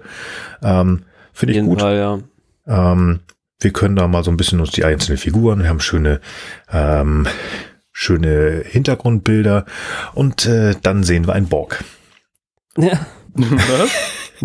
more or less, Ja. ja. Ja, Mordor lässt tatsächlich sogar, äh, sogar ein bisschen mehr, denn ähm, der Alte, den wir ja gleich sehen, das ist ja Wollnot, ah, mh. der gleich sterben wird. Ähm, Nee, sag bloß, Teil- das ist ein Vorfahre von denen jetzt. Wer nee, tatsächlich. Borg oder was? Nee. Nee, aber wir haben die Borg ja, wir sind in der dritten Staffel, wir haben die Borg ja schon gesehen und Teile seiner Rüstung waren tatsächlich mal, Ja, wurden okay. mal gebraucht ähm, in dem Kostüm eines Borgs. Also das Ah. ist tatsächlich Borg ähm, auf seiner Brust gewesen oder vom Panzer und so weiter. Das finde Cool. ich ganz spaßig. Der kam mir unglaublich bekannt vor, dieser Schauspieler. Ähm, Mark Lawrence heißt er. Ähm, hat Ja. in zwei Bond-Filmen mitgespielt, aber auch immer nur so Handlanger und in From Dusk Till Dawn. Also wahrscheinlich kenne ich ihn nicht daher und habe ihn einfach verwechselt. Auch zwei Ich habe aber auch den. Eindruck, ja. Also ich finde es auch ein bisschen, ja, weiß auch nicht genau. Irgendwie macht man Geld, warum nicht? Ja. Aber du hast recht, ähm, so ein bisschen bekannt sieht er, sieht er aus. Ja, lange Rede, kurzer Unsinn. Äh, der geht da ein bisschen rum, alleine. Äh, der Älteste aus der Truppe, warum auch immer, der wollte wohl eine rauchen. Wundert sich gar nicht, dass die hübsche Dienerin der Herrscherin hinter ihm herläuft, bis sie sich äh, ihm eröffnet. So, kennst du mich eigentlich noch? Mhm. Wer bist du? Hm, ich kenne dich tatsächlich. Mhm. Und er scheint sich zu erinnern und sagt, das ist doch nicht möglich, weil er scheint ja irgendwie, keine Ahnung, paar und 80 Jahre alt zu sein oder älter. Und er erinnert sich halt ganz offensichtlich an Utah, die auch sagt, ja, ich bin Utah von den Trillestern. Mhm. Das ist für uns jetzt normal. What? Klingt alles ganz spannend, dann berührt sie ihn und in einem nahezu oscarhaften Tod fällt der Mann dann um. Ja. Das, äh, ja, also er kippt halt um, ein bisschen hin. Bums. Genau. Und Utah steht da, es hätte echt nur noch gefehlt, dass die Finger aneinander kommen. Excellent. Und ähm, ja, dann äh, springen wir wieder zurück zu den, ähm, zu den Verhandlungen. Und äh, man ist sich ganz offensichtlich näher gekommen. Und Brull ist, wie gesagt, der Mann ist gar nicht so doof, wie ich ihn darstelle, sondern der ist tatsächlich schlau im Kopf und der sagt auch hier, pass mal auf, ähm, das klingt alles gut, aber ich darf ja gar nicht so viel entscheiden. Das muss ja der Oberchef Mhm. machen und das ist Korgan, äh, Shorgan. Die Namen finde ich toll Mhm. dieses Mal. Aber tatsächlich, Korgan passt würde auch passen. Also Korgan, Bösewicht, Highlander 1, tipptopp. Ja. Man sagt sich also, ja, ähm, hier, aber Brull, du da hinfahren und zurück und warten auf die Nachrichten, äh, ICQ, das dauert alles viel zu lange. Willst du nicht mit uns mitfliegen? Das dauert viel äh, weniger lang. 20 Tage können wir nicht warten. Und das findet er auch in Ordnung. Ja. Ähm, geht ganz alleine mit, traut den da ähm, sofort. Ich weiß nicht, ob er zu viel getrunken hat oder ob der wirklich daran glaubt, dass Picard ein guter ist und dass ähm, Maruk das wirklich ernst meint. Ich habe das Gefühl, die Muss sind tatsächlich allesamt sehr für diese Wiederzusammenführung dieser Völker. Also, ne, die, die geben ja wirklich alles, ne? Ich meine, er macht jetzt diesen Schritt auch, obwohl das ein gefährliches Ding für ihn sein könnte. Also ich glaube auch, ich, ich, ich habe da zu viel reininterpretiert und die sind, haben sich auseinandergelebt, aber eigentlich gehören die zusammen. Ja, das kann gut sein. Glaube ich auch, ja. Entscheidung ist getroffen und dann kommt der große Aufschrei, weil irgendeiner hat halt Wollnat gefunden. Und ähm, hier sieht man auch wieder, dass so ein bisschen die Arten und Weisen, wie man mit Tod umgeht, anders sind. Die Gatherer sagen einfach, oh, ist tot. Wer hat ihn gefunden? Du darfst auch die Stiefel haben. Viel Spaß. Äh, Und Riker ja. denkt sich, hm, Moment, ich habe da doch noch eine, gute Ärztin. Ich mag auch Beverly heute wieder. Hm, zweite Folge in, hintereinander. Beverly ist gut. Ähm, lass doch da mal gucken. Verstehen die anderen nicht. Aber auch hier, Bro Lungs geht mal zurück. Ähm, lass die mal Mhm. machen. Das ist schon in Ordnung. Und ähm, irgendwie ähm, scheint es auf den ersten Blick so zu sein, dass Volnert an einem Herzinfarkt gestorben ist. Aber sie kann nicht so richtig verstehen, warum. Weil eigentlich ähm, ist er, also Herzinfarkt, ganz kurz, das ist ja, wenn man im Herzen, in den Herzkranzgefäßen, also unser Herz haben wir und da drumherum sind Gefäße und wenn da eine Verstopfung ist, das, äh, das stirbt das, der Muskel, der Herzmuskel danach. Ähm, und das nennt sich im Volksmund Herzinfarkt. Und das passiert eigentlich, wenn in diesen Gefäßen Verkalkung drin sind. Und das genau kann sie nicht finden. Sagt sie, das ist eigentlich ungewöhnlich, das kann nicht passen. Und da ist, Beverly sagt sich, das ist komisch. Ich habe gerade nichts zu tun, also gucke ich mir das mal an. Mhm. Finde ich auch gut. Das ist eine gute Ärztin heute wieder. Ich mag Beverly. Ja. Gut. Nächste Szene. Alle dürfen sie auf die Brücke. Maruk war vorhin schon da. Und jetzt darf Brull. Eben fand ich ihn noch gut. Jetzt finde ich ihn echt so ein bisschen sehr übertrieben wieder, wenn er auf die Brücke kommt. Ähm, aber er muss halt zeigen, was für ein cooler Typ er ist. Ich finde, also, Und- er sagt ja hier, ja, ihr habt hier ein Kind auf der Brücke, was soll denn das Quatsch so? Und er sagt aber Wesley ja später, dass er selber einen Sohn hat in dem Alter. Und wahrscheinlich ist sein Sohn in dem Alter einfach niemand, den man auf so eine Brücke schicken würde. Und deswegen wundert er sich hier zu Recht darüber. diese beiden Szenen zusammengenommen, also später ist das ja nochmal, ähm, warum geht er da nochmal zu Wesley und ähm, kommen wir dann zu? Ich glaube, er ist beeindruckt ähm, und gerade da will er halt sein Gesicht wieder, was Frank ja schon gesagt hat, er will sein Gesicht nicht verlieren. Er ist in seiner Art und diese Gatherer, diese Sammler, da ist er ja unheimlich der große King und das will er jetzt hier auch spielen. Er müsste das ja in dieser Gesellschaft nicht machen. Ähm, aber ich hatte tatsächlich hier so ganz andere Vibes ähm, als billig abklatschen. Ich weiß nicht, ob das vorher schon war, aber ich meine, das war schon vorher. Das hat mich unheimlich an Captain O'Connor er äh, erinnert. Der außergewöhnliche Mhm. Captain O'Connor. Ich glaube, das ist äh, in der ersten oder zweiten Staffel sogar schon. Da hast du auch so ein langhaariger, äh, Han Solo-mäßiger Captain, der auf die Enterprise kommt und den Wesley total toll findet. Hier ist es genau umgekehrt, den findet Wesley gar nicht so toll, aber es ist halt auch so ein bisschen längere Haare, 80er, 90er Jahre Typ. Ähm, ja, gut, Arne ist äh, halt in den 80ern hängen geblieben, lieber Arne. Liebe HörerInnen, für diejenigen, die Arne nicht kennen, Arne hat lange Haare Ja. und wackelt damit rum und freut sich. Darf er auch, das ist völlig in Ordnung. Ich habe keine Haare. Also wie gesagt, ich, ich, ich, ich, ich will das nicht werten. Ich fand das nur witzig, dass wir so eine Szene gefühlt schon mal hatten mit Captain O'Connor. Ähm, schon mal. Mit Wesley und halt so, so ein bisschen, man könnte jetzt sagen, verlotterter, langhaariger Bombenleger. Ich habe ehrlich gesagt die auch jetzt, Szene mit, also was das, also ich finde, das kommt dann auch später noch, aber das ist für mich so ein erster Teil in dieser Folge, wo ich mich ähnlich vielleicht wie das, was wir schon in, für die erste Szene gesprochen haben, fragen, frage, was das jetzt für die Handlung soll. Also das kommt für mich so, wenn das jetzt ein Dreiteiler wäre, dann könnte man vielleicht noch irgendwie gucken, dass es da so eine Art ähm, ne, wieder auf, immer wieder auftretende Rivalität slash Stichelei, vielleicht eher, so ist es vielleicht richtiger bezeichnet, von diesem äh, Brüll gegen, ähm, gegen Wesley. den äh, Wesley gibt, geht und dass die dann aber irgendwie doch zusammenfinden und es dann irgendwie klar wird, dass äh, er sich, wie gesagt, wünschen würde, er hätte halt diese Umgebung, in der seine Söhne vielleicht auch so einen Erfolg haben können, dass er in dieser Umgebung vielleicht leben wollen würde oder Mhm. so. Und das, das, Mhm. das kriegen sie hier nicht unter. Weil das zu viel ist. Und dadurch ist die, ist diese Begegnung so ein bisschen, also man weiß gar nicht, warum diesem Brüll überhaupt nochmal so viel äh, Zeit gegeben wird. Er hat eigentlich aus meiner Sicht seine Rolle damit erfüllt, dass er Ja. da jetzt quasi den Kontakt zu dem Shorgan herstellt. Um ehrlich zu sein, hätte man sich das Ganze sparen können. Da, da hätte man auch sagen können, hier, man, man kann, kommt direkt zum Shorgan und fängt dann da an. Dann ist die Folge aber wieder ein bisschen sehr kurz. Dann hätte man aber vielleicht wieder Zeit gehabt, mit Utah ein bisschen mehr zu quatschen. Ne? Also es ist so, Ja, ja. ja, wie gesagt, es ist leider so ein bisschen, dass man irgendwie leicht in dieses Fazitisieren hier schon reinkommt, aber das drängt sich einem irgendwie hier auf. Und äh, ihr seht es ja offenbar auch so.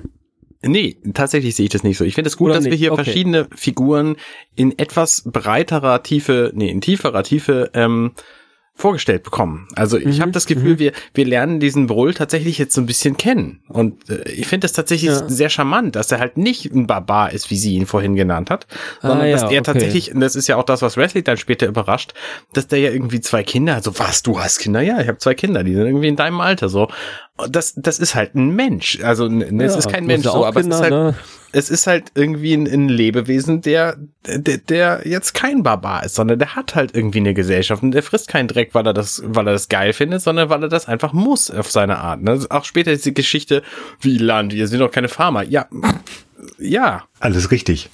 Okay, ja, sehe ich, okay, jetzt sehe ich das auch, ja. Ich finde, ich finde dann tatsächlich, das, dann ist es mir halt trotzdem ein Stück, also hätten sie einen Satz mehr vielleicht noch sagen, Mhm. lass, sagen Ja. lassen können. Ja, Ne, wo vielleicht genau das nochmal zumindest, auch wenn es on the nose ist, dass man das vielleicht nochmal sagt, so, hey, ja, und äh, das will ich halt auch für meine Kinder oder so. Ja, diesen Mhm. einen Satz oder so, das hätte mir schon gereicht, glaube ich. Dann Ja. hätte ich es, glaube ich, noch schneller gerafft. Ja, nee, danke dafür. Ihr habt beide recht. Ihr habt beide recht. finde ich auch, Also- ja. Ja, weil es ist total cool. Wie gesagt, ich mag Krull, Krull immer mehr.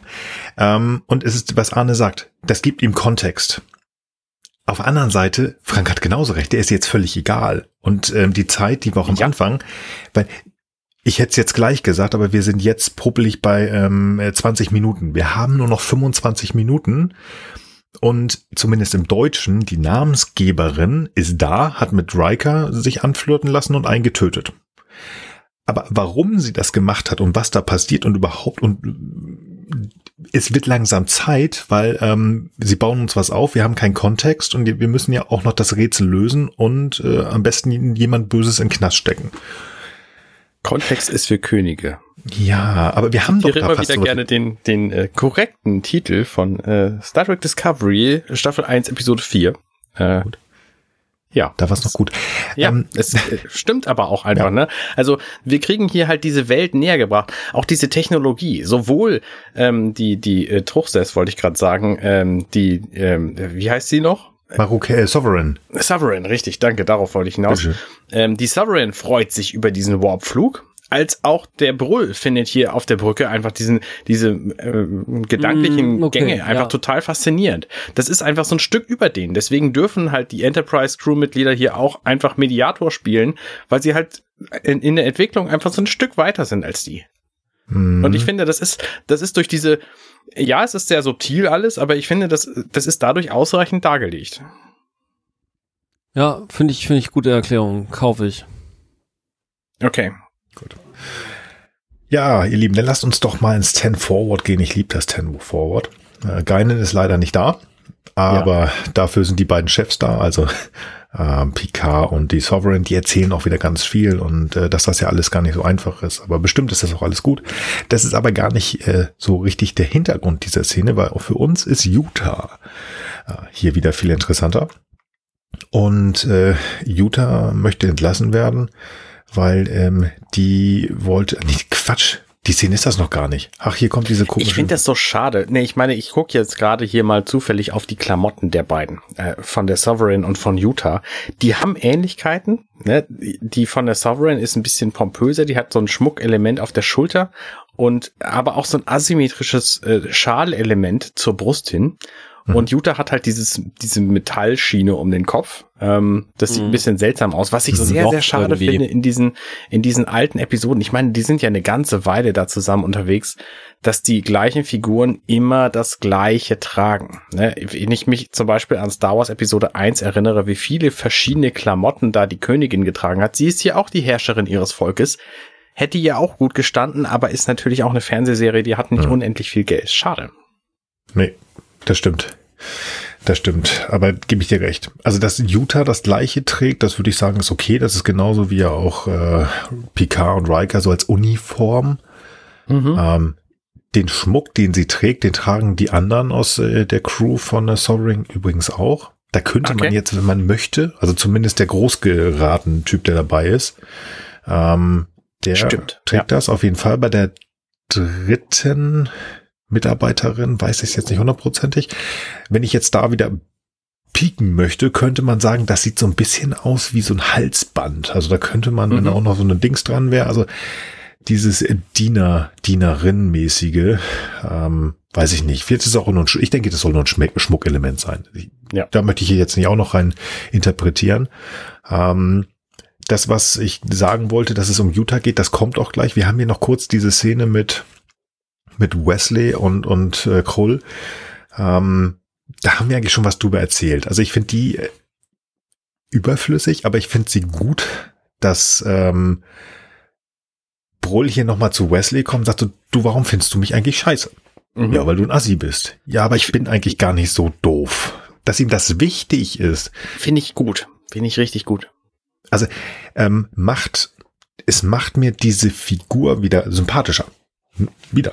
Also obwohl er, wenn er da reinkommt und erstmal einen wegtritt da halb und dem das Tränken klaut, ähm, und dann da steht und dann zu Wesley, ja, ja, von mir aus, okay, da gucke ich jetzt drüber weg, aber das, was er da macht, finde ich gut, finde ich gut, weil das ist in diesen kurzen Szenen, die wir da sehen, haben sie viel reingesetzt. Also Ja.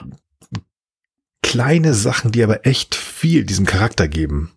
Was ähm, bei einer anderen Figur, die viel wichtiger ist, um was ich schon gesagt habe, um die es hier geht, das fehlt bei Utah. Finde ich so ein bisschen. Wir werden ja gleich noch ein bisschen was erzählen. Erstmal kommt jetzt diese schöne Szene, um die es ja hier gehen soll. Ähm, Utah hat hier dieses leckere Essen gemacht für Riker. Sie bringt das jetzt hin. Der sitzt da übrigens mit Diana. Mhm. Ähm, die Szene finde ich find, persönlich, ich finde viel ja immer komisch. Und ich bin ja hier, weil ähm, ich Sachen besprechen möchte, die ich auch toll und komisch finde. Heute finde ich wieder, wieder viele Sachen komisch.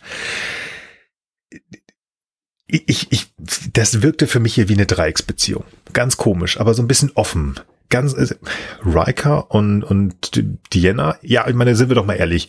Nee. Na, Nee, Ich meine, die haben so eine sehr, sehr, sehr latente äh, Beziehung hier, äh, Diana und, und Riker, aber da läuft doch, soweit ich weiß, aktuell nichts. Naja, aber sag mir mal, wann da was jetzt läuft oder nicht. In der dritten Staffel Folge 12 läuft was und äh, Folge 13 und 14 dann nicht mehr. Oder ich finde das da. Ich habe so ein bisschen Gefühl, die haben so eine Art ähm, offene Beziehung und eigentlich finden sich toll. Und wenn sie bis 32 nicht verheiratet sind, äh, was dann ja in Star Trek 10 gewesen ist, dann heiraten wir und gehen auf dein Schiff, William. Ja, genau, kann ja sein, aber muss ich sagen, war mir irgendwie auch egal. Also ich glaube, eigentlich, Ja. eigentlich hatte ich hier den Eindruck, sie sind gerade im Friendship-Mode äh, und Diana merkt eindeutig, dass hier äh, William T. halt Interesse hat und macht halt den Weg frei, so wie man das halt macht, wenn man halt merkt, dass der andere da jetzt äh, mal was äh, erreichen will. Also habe ich so jetzt wahrgenommen. Und ich könnte mir findet in der Tat nicht äh, statt, ähm, soweit ich weiß. Vielleicht findet es aber auch mal statt, aber William geht ja ihr auch mal aus dem Weg, wenn ich fällt jetzt keine, keine Szene ein, aber Nee, fällt mir auch nicht fällt ein. es, vielleicht, also vielleicht findet es auch nicht statt. Das wäre etwas, was ich dann aber jetzt erwarten würde, dass sie da aktuell in so einer Situation sind. Doch, ich glaube, das war auch schon mal jedes Mal, wenn irgendwelche komischen Sonderbotschafter an Bord kommen und äh, Stimmt, ja, sowas gibt's manchmal. Ähm, ja. Also wie gesagt, nein, also da will ich gar nicht zu weit, weil das ist so weit. Ich glaube, da weiß Star Trek selber nicht so ganz, wann äh, die beiden das glaub jetzt zusammen waren gar und nicht. Und Doch, ich glaube schon. Also, ne, Ja. wenn im Drehbuch steht hier, wir brauchen Riker als Frauenheld, dann ist er ein Frauenheld. Fertig. ist klar. Nee, aber, ja. ähm, und ähm, ich bin mir nicht ganz sicher, weil ihr Gesichtsausdruck von Maderina Sirtis ist hier echt irre. Ihr müsst euch das mal wirklich mal angucken, wenn sie kapiert, ach so, ja, ähm, ich äh, wollte jetzt ja übrigens sowieso geben. Nein, du störst gerade nicht. Das ist ein ganz komischer. Ich kann den nicht, ähm, ich weiß nicht, ob das so ein Ding ist, so nach dem Motto, oh, hier, Will, viel Spaß, oder eigentlich wollten wir jetzt ja quatschen. Ich kann es ganz schlecht einschätzen, keine Ahnung. Stört jetzt aber auch nicht. Stört jetzt auch nicht. Auf jeden Fall, Diana verzieht sich.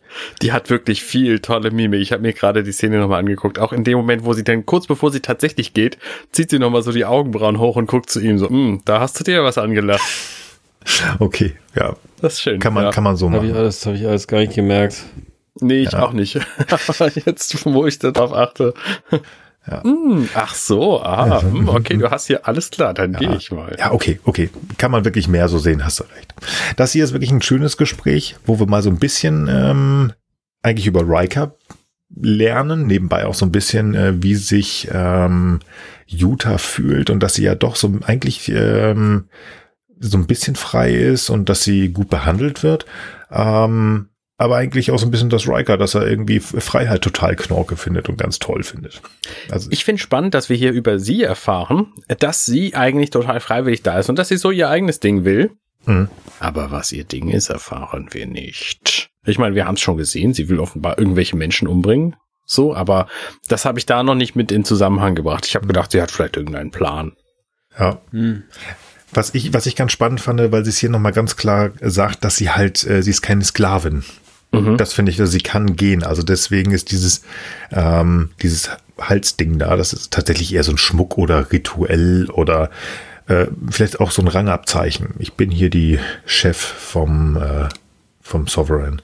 Vielleicht ist es ja aber auch so ein Metasymbol, was dann halt eher sich so an die äh, Audience halt, also an uns als ZuschauerInnen halt äh, wendet, wo wir halt wissen, oder wo wir halt wissen werden, dass sie durch die Vergangenheit gefesselt ist oder so. Also bei Ja. mir kommt es echt wie so ein Joch vor, ja. Es ist schon so ein, ja, es wirkt halt sehr einengt. Wie gesagt, also die ist eigentlich ganz, die stört mich eigentlich gar nicht so. Wie das mit Diana, das war einfach nur mal so eine Frage. Ähm, das ist ganz cool. Wir lernen ein bisschen was über die kennen und die ist auch ganz okay. Ähm, aber wie gesagt, das ist sehr oberflächlich, was wir hier lernen. Und auch jetzt, äh, wir sind sechs Minuten weiter, also 26 Minuten. Wir haben noch, wir haben weniger als 20 Minuten, um zu kapieren, was eigentlich los ist ähm, in dieser Folge und das Problem zu lösen. Aber wir haben ja Dr. Beverly. Ich mag die Frau, Ja. habe ich das schon mal erzählt? Nee. Hab nie was anderes behauptet. Die ist toll. Beverly hat herausgefunden, was passiert ist. Hat gesagt, das war ganz schwierig herauszufinden, aber ich habe es herausgefunden. Wollnaht ist getötet worden. Das war ein Mikrovirus, ähm, das ihm eingepflanzt worden ist. Und ähm, das ist ganz speziell hergestellt worden, effektiv schon fast nur, um ihn zu töten. Also dieses Virus tötet äh, einen Akamarianer auf eine Million. Also das ist ja schon so ein bisschen komisch. Ich fand das ja geil. Ich habe nicht gewusst, dass diese, diese, ähm, diese Technologie, Bioviren auf diese Art zu benutzen, so alt ist. Hm. Habe ich nicht gewusst. Ich habe mich gefragt, ob das zu dem Zeitpunkt Science Fiction war, weil inzwischen weiß ich, das geht. Ähm, aber ob die das damals schon wussten oder ob sie sich das ausgedacht haben, schwer zu sagen. Gute Für mich Frage. jetzt.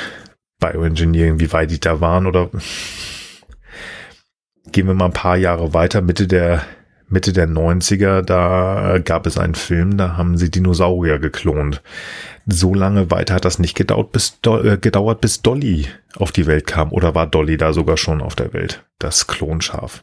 Hm. Muss auch an, also entweder Anfang oder Ende der 90er gewesen sein. Also klar, DNA ist auf jeden Fall bekannt, aber diese Bioviren auf diese Weise sind so zu, zu, naja, egal, weiß ich Ja nicht. klar, Keine DNA ist natürlich seit 1953 bekannt, aber dass man jetzt da so, so technisch so stark mit umgeht, weiß ich jetzt auch gerade nicht. Also Dolly äh, haben sie 1996 gemacht, das ist, das ist Danach. ziemlich parallel zur TNG-Serie. ähm, äh, aber wo, wie alt ist diese Bioviren-Geschichte, das weiß ich in der Tat auch nicht. Also da, pff, Ich glaube, das klingt aber auch ganz cool. Also denen ist ja schon bewusst, was Viren sind, was DNA haben. Das klingt einfach gut zusammengewürfelt. Also wenn man überlegt, ähm, was sie uns in Alien oder Aliens erzählen, was da äh, Ja, irgendwie stimmt passiert und Mhm. was sie sich ausgedacht haben. Also da kann Arne ja viel mehr drüber erzählen. Da sollte mal jemand einen Podcast drüber machen, wirklich. ja, wäre schön. Es gibt Samstage, wo ich nichts zu hören habe. Absurd. Falls mal jemand wüsste, wie, an wen ich mich da wenden kann zum Beschweren, bitte an uns schreiben. Ich weiß es nicht. Ich kann mir gut vorstellen, dass auf äh, wissenschaftlicher Ebene, dass da schon wirklich Leute waren, die zumindest die Idee hatten, wenn nicht sogar was möglich ist. ja, also ziemlich, gerade ziemlich sicher, glaube ich auch, ja. ich auch. Also auch schon ähm, Ende der 80er. Ja, und dann gehen wir einfach mal von den Schreckensbotschaften weg. Wir gehen zu Riker. Also wir waren bei ihm, aber jetzt gehen wir zu ihm nach Hause. Der entspannt sich, kriegt nochmal gehört, dass ähm, die Akamarianer jetzt gesagt haben, ja, ja, ja, hier, du kannst unsere Datenbank machen und jetzt, also die, damit die mehr Informationen bekommen können, weil diese ganze Wollnaht-Nummer ist ja alles ein bisschen komisch. Mhm. Ähm, ich weiß nicht, ob euch das aufgefallen ist. Hätte er nur ein Stück weiter nach oben auf sein Tricorder oder auf seine Brust gekloppt, hätte er den Tricorder nicht getroffen. Das ist auch nur wieder ein Mini-Fun-Fact. Mhm. Ähm, wie er da liegt, frage ich mich, ob das angenehm für, für ihn war. Weil äh, Riker, also beziehungsweise Jonathan Frakes hat ja Rückenprobleme gehabt, da massiv. Ich weiß nicht, ob das so gut ist, dann halb auf dem Nacken zu liegen. Ähm, sollte ja, man nicht. bestimmt. Bestimmt. Ich weiß es Bestimmt. nicht. Ich frage ihn Ich mal. finde das spannend, wie tief dieser Sessel ist. Ich meine, er hängt da jetzt natürlich auch drin, aber wenn er gleich aufsteht, dann denkst du so, ach, der ging ihm höchstens bis zur Kniekehle. Dänisches, äh, dänisches Design, die, das ist Ja, äh, ja. komisch. Ja, er kriegt Besuch, der Liebe. Und es steht die Jutta vor der Tür. Und äh, die weiß auch nicht so richtig, was sie da soll. Das ist, also, wenn sie reinkommt, und so, ähm, ja, ähm, hallo, ähm, also die Chefin brauchte mich nicht mehr und hat gesagt, ich soll doch mal zu dir gehen. Mhm. Ging das nur mir so oder war das so, hier, Jutta, geh da mal hin, der mag dich? Also auf, in einem guten, in einem guten, ähm, naja, das klingt egal, was ich sage, das klingt jetzt schwierig. Also ich glaube, dass die Sovereign es gut mit Jutta meint, so ich brauche dich wirklich nicht mehr, aber du pass mal auf, du hast hier gar nicht so viel Freude, ähm, du bist immer bei mir, du machst immer eine gute Arbeit, jetzt geh doch mal zu dem Commander da, der findet dich ganz nett und ihr könnt ja mal einen Kaffee trinken gehen. Ja, habe ich das richtig ähm, verstanden oder was habt ihr gedacht, was hier passieren soll oder warum sie da jetzt vor der Tür Ich steht? hoffe mal, dass es so gemeint ist, aber es kann auch sein, dass es eine äh, noch deutlich konservativere Gesellschaft ist, wo eben die Leute eben doch über ihre, ihre, äh, wie nennt man das so schön, ihre Subjekte verfügen. Wobei ich glaube, ehrlich gesagt, wo ich sage, da sie ja jetzt auch diese ähm, Entwicklung eigentlich machen, eher in Richtung äh, Föderation, glaube ich fast, dass es eher so ein Ding ist, ey, äh, das sah ja irgendwie ganz nett aus, guck doch mal, ob da was für dich zu holen ist. Insofern ja, ich würde ich würd einfach mal dieses glauben. Ich nicht. Ich habe schon das Gefühl, dass sie sehr wenig eigenbestimmt macht hier an dieser Geschichte und dass sie schon gesagt bekommen hat, hier, geh doch mal zu dem hin, das ist bestimmt gut für dich. Ja, genau, das ist aber eigentlich Ja. ist genau das Gleiche, was ich auch Ja. gesagt habe. Ja. Ja. Nur, dass du es, glaube ich, kritischer siehst, oder Mhm. verstehe ich? Ja, wahrscheinlich schon, ja. Okay. ich, ich, kann, ich, ich hoffe, dass es diese, sage ich ja auch, diese freundliche Variante ist, so, dass man einfach, ähm, gut, ich meine, das ist hier äh, Chefin und Angestelltenverhältnis, aber die meint es gut und schubst sie. Und ähm, in, in einer freundschaftlichen Art und Weise, sagen wir es mal so, das andere eher in so einem Befehlston. Das wäre so die Ahne-Variante. Hoffen, ho sagen wir mal so, hoffen wir, dass Frank und ich recht haben. Das wäre für sie gut. Ähm, ich finde die, also ich finde das schwierig, wie sie sich halt ver äh, verhält, weil sie weiß nicht, was sie machen soll und das ist wirklich so, dass sie da steht und sagt so, ja, was willst du denn eigentlich? Was willst du denn? Also sie hat irgendwie kein Ver- Eigenantrieb zu sagen, ey, ich finde jetzt das schön, mach mal dit oder dat, ähm, sondern sie Oder will ich habe keinen Bock, gefallen. ich gehe jetzt raus, ne? Also es ist ja auch eine, eine Methode, außer dass sie irgendwie das Gefühl hat, äh, auf Service sein wollen zu müssen Ja. oder so. Genau. Und das findet er so richtig doof. Ja, Also da mal Chapeau an die Schreiber, dass sie Riker nicht jetzt diese Situation haben ausnutzen lassen. Ich weiß nicht, wie das in den 60er Jahren bei einem, einem, einem, einem anderen Captain des Raumschiffs Enterprise gewesen wäre. Weiß ich nicht. Finde ich gut. Ganz toll, dass Riker gesagt hat, nee, ähm, jetzt fängt so, so das an, dass er an sich wirklich Sorgen zu machen. Irgendwas ist doch mit dir nicht richtig, Mädel. Was ist denn da los? Guckt sie ganz lieb an und ich glaube, er will sie nochmal küssen.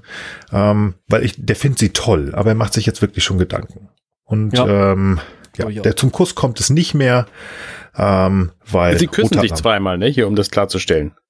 Also- aber vorher, ne? Ja, genau. Sie küssen sich und dann äh, fragt sie, findest du das nicht gut? Und dann küssen sie sich normal oder so. Und dann ähm, sagt sie, ja, ich mache alles, was du willst. Und dann sagt der Moment, nee, Moment, Moment, wart mal. Ja. So nicht. Ja, genau. Genau, weil er es da noch nicht kapiert hat. Aber Ja. ja, ja. Also ich, ich will ihm da, und ich glaube, man kann ihm da auch keine Vorwürfe machen, wenn einfach die, die, eine Frau auf ihn zukommt, sagt du, hier komm, ich finde dich toll, dann denkt man sich ja auch erstmal, juhu.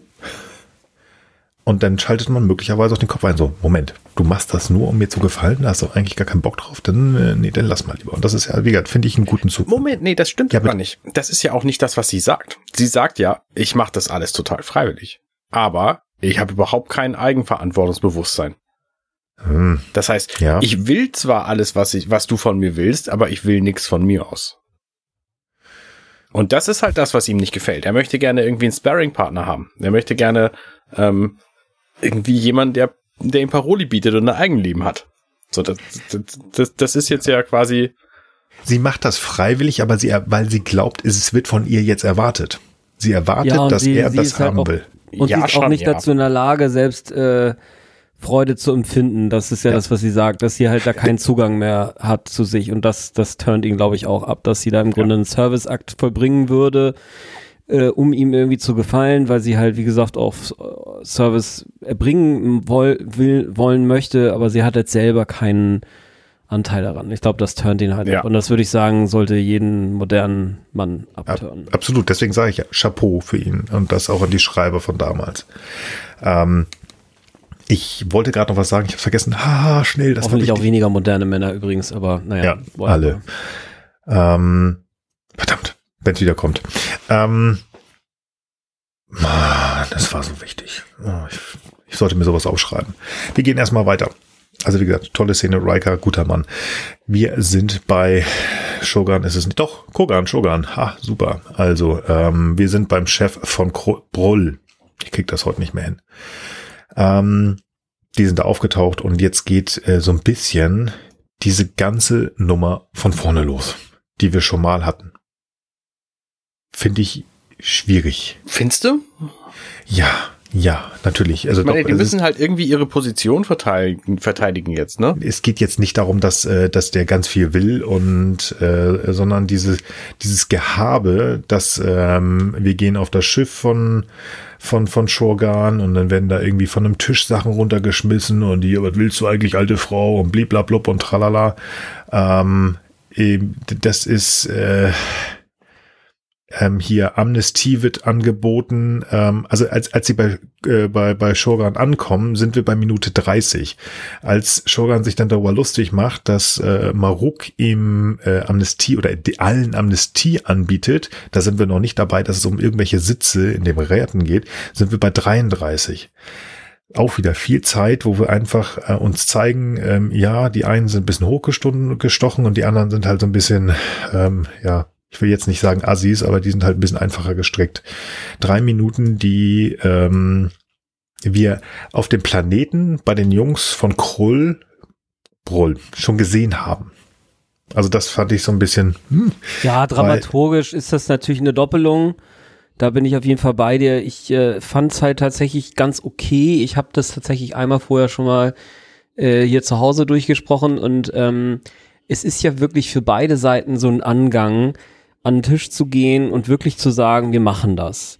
Und ähm, diese Zähigkeit, die glaube ich, das in sich bringt, die dich jetzt auch vielleicht, also die dann vielleicht auch dieses Gefühl ausläuft, die das jetzt bei dir vielleicht dieses Doppelungsgefühl auslöst. Also ich kann sagen, mich ärgert das halt irgendwo, aber es ist, es ist, glaube ich, irgendwo intendiert, weil es ist wirklich dieses Ziel, man muss jetzt irgendwie sich überwinden und ja, die einen sind irgendwie die Assis und die anderen sind halt die Hochnäsigen und so. Und das, das muss man jetzt einfach nochmal sehen. Und äh, ich, ich glaube, das gehört irgendwie schon dazu, dass man, dass man da mitgenommen wird, dass es einfach klar ist, es ist eine zähe Sache, man muss sich da überwinden. Und das ist auch nicht nur einmal, sondern wenn man eingefahrene Muster hat, dann sagt man nicht einmal, ja, okay, ich habe dich jetzt akzeptiert und fertig, sondern das ist wirklich so ein, so ein sich immer und immer wiederholendes Muster. Und deswegen, obwohl es nervig ist, halte ich es für sehr glaubwürdig.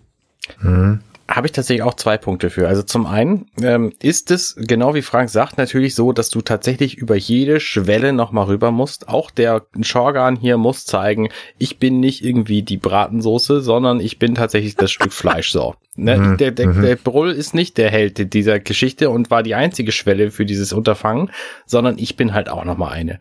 Das ist der eine Punkt. Also für mich funktioniert das dramaturgisch tatsächlich. Aber es gibt noch einen anderen Punkt. Das ist eine Fernsehserie in den 90ern, wo Leute einfach nicht von vorne zugucken.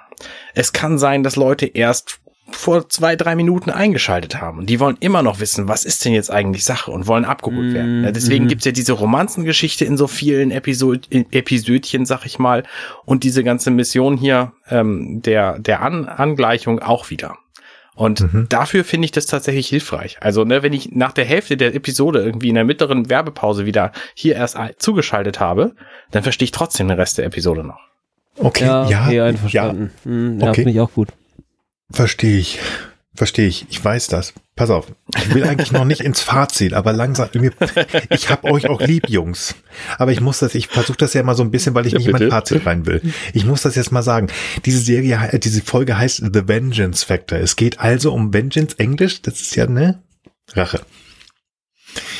Es geht um Utah, die die letzte ihres Clans ist. Wir haben gesehen, dass Utah eigentlich so ein bisschen mit Riker umbandelt und einen alten Typen umgebracht hat. Mhm. Glauben wir, wissen wir, sie hat ihn angefasst, er ist umgefallen und dann war ein Virus. Also so weit sind wir, selbst da sind wir noch nicht so weit. Das heißt, es geht um Rache, das muss uns gleich noch erklärt werden, die Utah ausführen will. Wir haben nur noch zehn Minuten. Ja. Diese ganze, Aber- Nee, bitte. diese ganze Geschichte, dass die, jetzt habe ich vergessen, wie sie hießen, vorhin habe ich es richtig gesagt, also die, der Clan von, äh, von Utah, dass die ge gemördert worden sind und dass Utah auch da ist. Und das, das erzählt sie so in fünf, sechs Sätzen. Und ich meine, wie gesagt, ich gucke immer nebenbei noch auf die Uhr. Wir sind bei 35.09, die Folge hat 45.29, aber zwei Minuten sind Abspann. Das heißt, wir haben noch acht Minuten, wo wir den Hauptteil dieser Geschichte erzählen müssen, auflösen müssen und nachbearbeiten müssen. Und das finde ich, Mm, Ja, weiß ich nicht. Also der Schwierig. Titel, der ist, der, der ist ja immer nur für einen Teil der äh, Folge instruktiv. Also zumindest ist er nicht automatisch immer für alles instruktiv. Und ich finde eigentlich, dass das schon passt, weil es hier ja gerade darum geht, dass es also eine, ähm, eine Historie gibt, wo also diese Blutfehde ein ganz normales, ein ganz normaler Aspekt des Zusammenlebens zwischen diesen Clans war.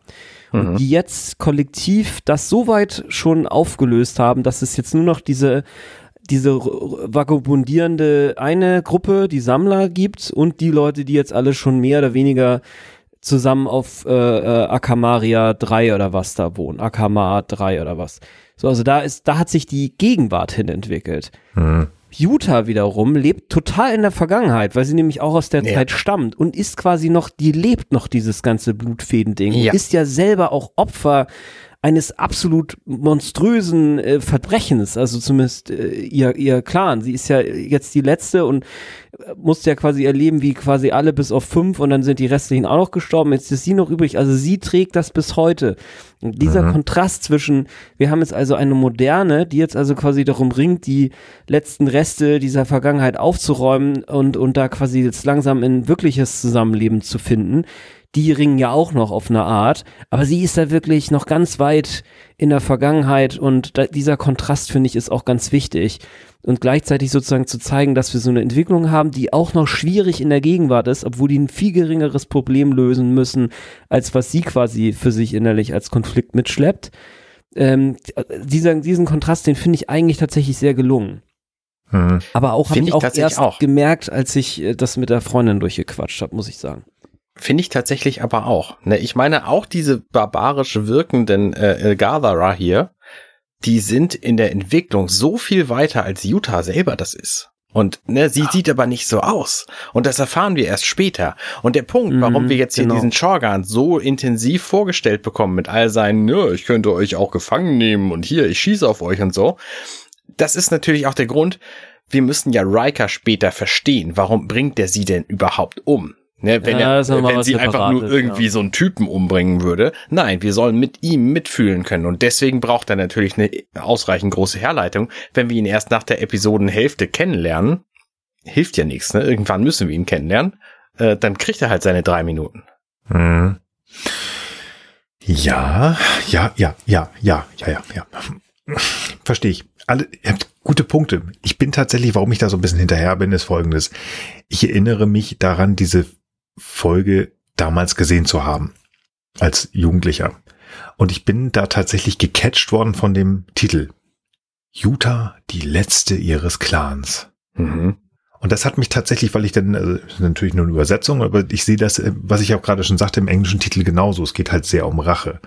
Und den Teil, den sie uns bis jetzt gesehen haben, finde ich eigentlich eher so eine wieder Zusammenführung. Sehr schlaue Menschen, also ob sie jetzt so ein bisschen wild und sonst was ist völlig egal, sondern die sind ja eigentlich schlau, die wollen ja alles was Gutes. Und ähm, ich bin damals drauf reingefallen, will ich ja gar nicht sagen, also vielleicht ist das bewusst gemacht worden, aber es ist so schade, weil ich mehr über den Charakter der Utah gesehen hätte. Ich hätte gerne mehr davon gesehen. Der wird schon sehr fazitär. Ähm, und äh, das finde ich bis heute schade, weil sie uns diese Figur schön aufbauen. Und da ist so viel drin in dem Kampf, den sie hat, weil sie hat einen Kampf. Warum geht sie denn zu Riker? Mhm. Also sie hätte ja genauso gut sagen können, es ist ja schön, dass du das sagst, Sovereign, aber warum geht sie dahin? Sie hat doch Ja, ihren Auftrag. klar. Sie kann sagen, ich lasse es einfach, weil ich habe meinen Auftrag. Dieser, sie geht dahin, und ähm, sie geht ja hin und her schon so ein bisschen. Eigentlich will sie wieder umdrehen. Das ist ja wie ein Hilfeschrei. Die Frau möchte aus diesem hundertjährigen oder ich weiß nicht, 80-jährigen, ist ja völlig egal, diesen, diesen jahrelangen Krieg, den sie führt gegen diesen äh, anderen Clan, da will sie doch eigentlich heraus. Sie sieht da die Möglichkeit so ein bisschen. Das ist tatsächlich schon sehr Fazit hier, aber nein, sieht sie eben nur zum Teil. Und das ist genau der Punkt. Glaube ich auch, ja. Also sie kann ja einfach nicht dagegen an. Also ein Teil von ihr will bestimmt das, was Nils sagt, aber der größte Teil von ihr kann es eben nicht. Ja. Und äh, deswegen agiert sie am Ende auch so, wie sie agiert. Genau. Hm. Aber da finde ich auch, da gebe ich auch Nils total recht. Also ich hätte auch viel lieber diese, diesen Konflikt einfach ausführlicher dargestellt gesehen. Also da hätte ich auf jeden Fall auch gerne mehr gesehen. Ähm, das stimmt auch, da finde ich, da hätte man schon sagen können, man hätte im Verhältnis an den anderen Charakteren, Szenen, Sätzen ein bisschen einspannen können. Noch geiler wäre es einfach gewesen, man hätte vielleicht zehn Minuten mehr gehabt, aber das ist halt eben da nicht drinne. Ne? Oder mal wegen zwei Folgen, wo man alles vielleicht ein bisschen ausgeglichener noch macht. Auch die Geschichte mit äh, äh, mit ähm, äh, mit Crusher, ne? Die, Mhm. aber ja, genau. Also insofern, ja, ich, ich I, I feel you, man. Ja, Ja. also ich ver versteht mich nicht falsch. Versteht mich nicht falsch. Also ich habe also das wird nachher in meinem Fazit äh, in einem Schnitt, den es nie gegeben hat, ähm, habe ich Arne gesagt, ähm, wie mein Fazit mal aussieht. Und ich habe ganz viel gelernt in dieser ähm, in dieser tollen Besprechung jetzt schon. Ähm, werden wir nachher doch zukommen. Also nicht falsch verstehen.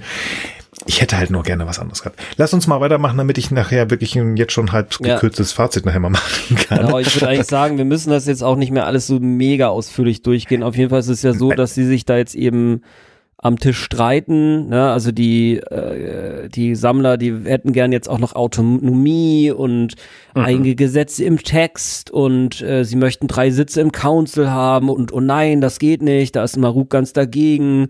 Und also sie sind quasi noch im, im, im Gezerre und währenddessen äh, ist es dann so, dass eben äh, Data ähm, Riker und äh, wer ist denn eigentlich noch dabei? Ist das Jordi? Beverly. Beverly natürlich, ja Beverly, genau. die schlaue Beverly. Dass Beverly rauskriegt, dass eben vor 53 Jahren schon mal eine Person Ja. äh, an diesem Mikrovirus am Herzinfarkt gestorben ist. Und da finden sie dann eben dieses Bild, wo sie dann eben durch äh, eine Bildrekonstruktion, die Data für uns ausführt, mithilfe des äh, Computers natürlich, äh, dass sie da eben sehen, wow, da im Hintergrund, hinter dem dann demnächst sterbenden ähm, Lornak-Clan-Anhänger oder Mitglied, da läuft eben eine Frau äh, hinterher, die genauso aussieht wie Utah. Mhm. Genau. Hier habe ich übrigens ähm, Feelings gehabt bei dieser Szene, wo sie mit diesem Bild arbeiten, wo ähm, Data das Bild zeigt und Riker dann sagt, hier Computer, mach mal den Vordergrund weg und äh, zeig uns mal was dahinter und mach das zurück. Ähm, erstmal habe ich an unsere letzte Besprechung gedacht. Das war der unbekannte Schatten. Mhm. Identity Crisis, weil da haben wir das auf dem Mhm. äh, Holodeck genauso gemacht. Ich könnte jetzt fragen, wie der Computer das macht. Das habe, äh, liebe HörerInnen, Die zeigen vorher eine Szene von der Schlacht, wo sie jede einzelne Figur auch in dieser Schlacht punktgenau positionieren können. Also Das können waren. Satelliten. Das Das waren Satelliten? Nein. Also wenn ihr wissen wollt, wie der Computer der Enterprise das macht, letzte Folge von uns hören oder Blade Runner gucken. Da funktioniert das auch, weil ich habe nämlich Blade Runner Feelings gehabt. Nee, genau. Also das Problem wird gelöst äh, Kriegst oder du heute aufgedeckt. auch hin. Machst einfach Stable Diffusion an und sagst einfach hier, machst einfach Fill und dann geht das. ja. Genau. Also wie gesagt, jetzt haben wir den Big Reveal, ähm, so in etwa sieben Minuten vor Ende der Folge. Jetzt wissen wir, worum es geht. Was hat tatsächlich vor etwa 20 Minuten gefühlt die liebe Jutta eigentlich mit, äh, ich wollte gerade Wollner Cut sagen, aber das war jemand anders, nein, mit Wollnot gemacht. Mhm. Ähm, ja, und jetzt muss alles ganz schnell gehen. Ähm, die Verhandlungen sind immer noch da, aber man einigt sich dann am Ende doch relativ, so ein bisschen zumindest, man ist ruhig. Darauf erstmal ein Heben und das ist die Chance für Utah, weil ihr letztes Opfer ist nämlich in der Nähe, das ist Chorgan. Mhm. Und den will sie eigentlich platt machen jetzt, aber das kann Riker natürlich verhindern. Der lässt sich dorthin beamen und ballert erstmal ein paar von den Sammlern weg und dann ähm, erklärt er die Geschichte für allen. Also auch hier macht äh, Riker stellt häufig Fragen. Jetzt ist er der Erklärbär. Er hat ja auch die Informationen. Ja, und ähm, das, was Frank alles schon gerade erzählt hat, wird jetzt hier nochmal erklärt. Und ähm, Jutta sieht schon, äh, ja, ich äh, verstehe, dass du ähm, mich ganz gern hast und mir auch eine Chance gibst, aber ich habe hier meine Aufgabe und ich muss die jetzt machen, will sich auf Shorgan stürzen und Riker. Ja gut, also er hat sie Mhm. mindestens äh, zweimal angeschossen, also sie macht es auch zweimal, sie will es wirklich und dann vaporisiert er die Liebe. Ja. Und damit ist das Problem Utah und die letzte ihres Clans Trelestra dann beendet. Mhm. Also die ist weg. Und wie die ähm, Verhandlungen ausgehen, ist äh, irrelevant.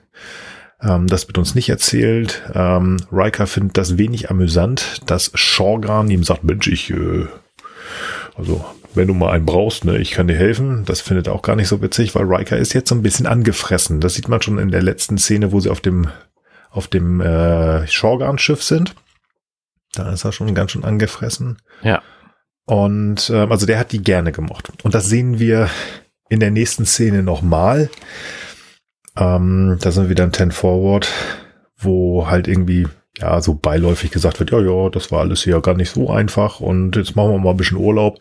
Hier Riker, sagt der Chef, der Picard, wink, wink, hier, alle, die äh, möchten, können Urlaub machen. Wink, wink. Mhm. Ja. Ähm, und Riker, ja, ich gebe das mal weiter und guck ganz bedröppelt. Und das war's dann. Ähm, finde ich schwierig, weil man sieht dem, also das ist ja kein Schauspieltalent. Ähm, Riker ist hier echt down. Also klar, das spielt Jonathan Frakes sehr offensichtlich und deutlich. Ähm, das ist ihm nahe gegangen und ich finde, dass Picard hier hätte deutlicher sein müssen. Alter, du brauchst jetzt Urlaub und am besten machst du das mit Diana und sprichst mal mit ihr darüber, weil die ist ja Counselor und nicht so hintenrum. Ähm, natürlich ist das in der nächsten Folge alles wieder vergessen. Ähm, aber ich Ja gut, das ist ja auch Monate später. Da hatte der, hatte der Riker schon Therapie und war noch mal auf So. Riser und und und äh, äh, Ja. und und äh, hatte noch ein zwei andere Sachen zu erlegen, bisschen Routine und so weiter. Ich, ich wollte übrigens noch eine Sache, weil wir sind jetzt ja schon, also du bist jetzt schon finde ich gekonnt durch die die letzte Szene gesprungen. Ähm, ich fand wirklich noch in der Szene, wo wo Riker, Data und ähm, äh, ähm, Crusher auf den Bildschirm gucken und man sie beide so, alle drei so sieht, wie sie da halt hinschauen, finde ich die emotionalen Gesichtsausdrücke äh, von Riker und Crusher versus Data wirklich extrem gelungen. Also ich finde, da sieht man wirklich, wie äh, Brent Spiner in diesen emotionless oder in diesen nicht emotionsbegabten Androiden reingeschlüpft ist, weil die, weil Riker ist wirklich so richtig so, ja, und sie hat, sie ist, sie ist keinen Tag älter geworden. Und auch Crusher ist so voll so, wow, alles klar, voll die krasse Revelation. Also die haben Emotions, Emotionen, Mhm. Wechselbad der Gefühle, bei Riker vor allem natürlich. Und, und Data so, ja, ähm, ich glaube, ich habe ihren Missing Link gefunden. Mhm. Schauen Sie mal in die äh, Figur hinter den beiden. Und ich finde, also richtig gut. Also das ist also super emotionslos. Also ich finde das sehr, sehr viel mehr irgendwie auf. Mal mit, Ja, Ja, Hast du recht. Also es ist wirklich, man, also Riker malmt richtig mit den, also Frakes malmt richtig mit den Szenen. Ja, und Spiner hat einen guten Tag erwischt. Also der hat mal äh, nicht hier ein kleines Grinsen oder ein Ja. kleines Augenzwinkern. Da ist er richtig Data, so wie er Mhm. in der Serienbibel beschrieben ist. Ja. Aber der hat Gefühle. Ich fand auch, äh, du, ich fand auch, du hast es sehr gut durch die letzte Szene geleitet. Auf einen Punkt möchte ich aber noch hinaus. Zum einen fand ich die Forderung von dem Chorgan sehr plausibel. Ähm, ne, er sagt, ich möchte auf jeden Fall, wenn wir irgendwie bei euch auf dem Planeten mitwohnen, dann möchte ich nicht nur das Land, weil wir sind keine Farmer, was sollen wir damit so, ne? Sagt sie, ja, ihr könnt damit ja machen, was ihr wollt, so. Ähm, sondern ich möchte auch drei Sitze im Rat, weil wenn ich unter euren Gesetzen leben will, äh, soll, dann muss ich da auch was mit, mit mitbestimmen dürfen. Und das finde ich alles wahnsinnig plausibel. Und besonders schön finde ich da den Moment, wo Picard zu der Sovereign sagt, wenn sie an seiner Stelle wären, würden sie das dann nicht genauso machen? Und so, ja, ja, ja, eigentlich schon. Ja, okay, gut, kriegen wir hin. So, lass uns mal erstmal Pause machen und den Brandy trinken und dann gibt's ja die Eskalation. Ja. Ja, Ja. genau. Und Ne. das fand ich einfach sehr plausibel alles. Ich, ich finde, das passt auch hier. Also ich mag Shorgan nicht. Ähm, ich mag Brull lieber, aber das steht auf einem anderen Blatt. Aber verständlich ist es. Auch das hier ist wieder, er kämpft ja für seine Leute. Mhm. Und er will verhindern, Ähm, also, da ist 100 Jahre Alarm zwischen den beiden Parteien gewesen. Da ist ne, nicht nur ein gewisses Maß an Misstrauen, sondern das ganz viel. Und diesen Schritt, die sie beide aufeinander zugemacht haben, also das ist wirklich ganz, ganz toll. Aber der will sich absichern damit. Und das ist, ähm, ja, da stimme ich zu. Völlig verständlich, dass der auch sagt, also ich brauche vielleicht sogar, weil wir eine kleine Gruppe sind, sogar einen kleinen Vorteil. Also ich finde das verständlich. Auf der anderen Seite finde ich das auch gut, dass ähm, die Maruk die drei Sitze, um die es da geht. Ähm, kriegt er die? Ja, ne? Das wird nicht Oder geklärt. wird nicht gesagt, aber sie ist ja zumindest offen dafür Ja. und das wäre oft finde ich toll. Also, nee. Ja. ja. Wenn ihr nichts mehr habt, sind wir durch. Und das bedeutet, wir können ins Bewertungstrippel gehen. Top-Szene, Flop-Szene und das Fazit. Ja, ähm, ich muss mal kurz überlegen. Es ist äh, Franks Folge gewesen, ne? Ähm, das bedeutet ja, ähm, dass ich jetzt was sagen muss. Ja, denn viel Spaß. Verdammt. Ähm, Top-Szene, Top-Szene. Ähm, ich, ähm, oh, das ist schwer. Das ist schwer. Ähm, wenn ich jetzt sage, dass ich einfach alles mit Brull seit, nach, seit der Bes Besprechung, die wir gemacht haben, total toll finde, ist das irgendwie langweilig. Ja, nee, such dir mal was aus. Ich so. ähm, ich weiß nicht warum. Ich weiß nicht warum. Ich fand es äh, schauspielerisch ganz, äh, ganz, ganz cool. Das ist nur so ein ganz kleiner Punkt.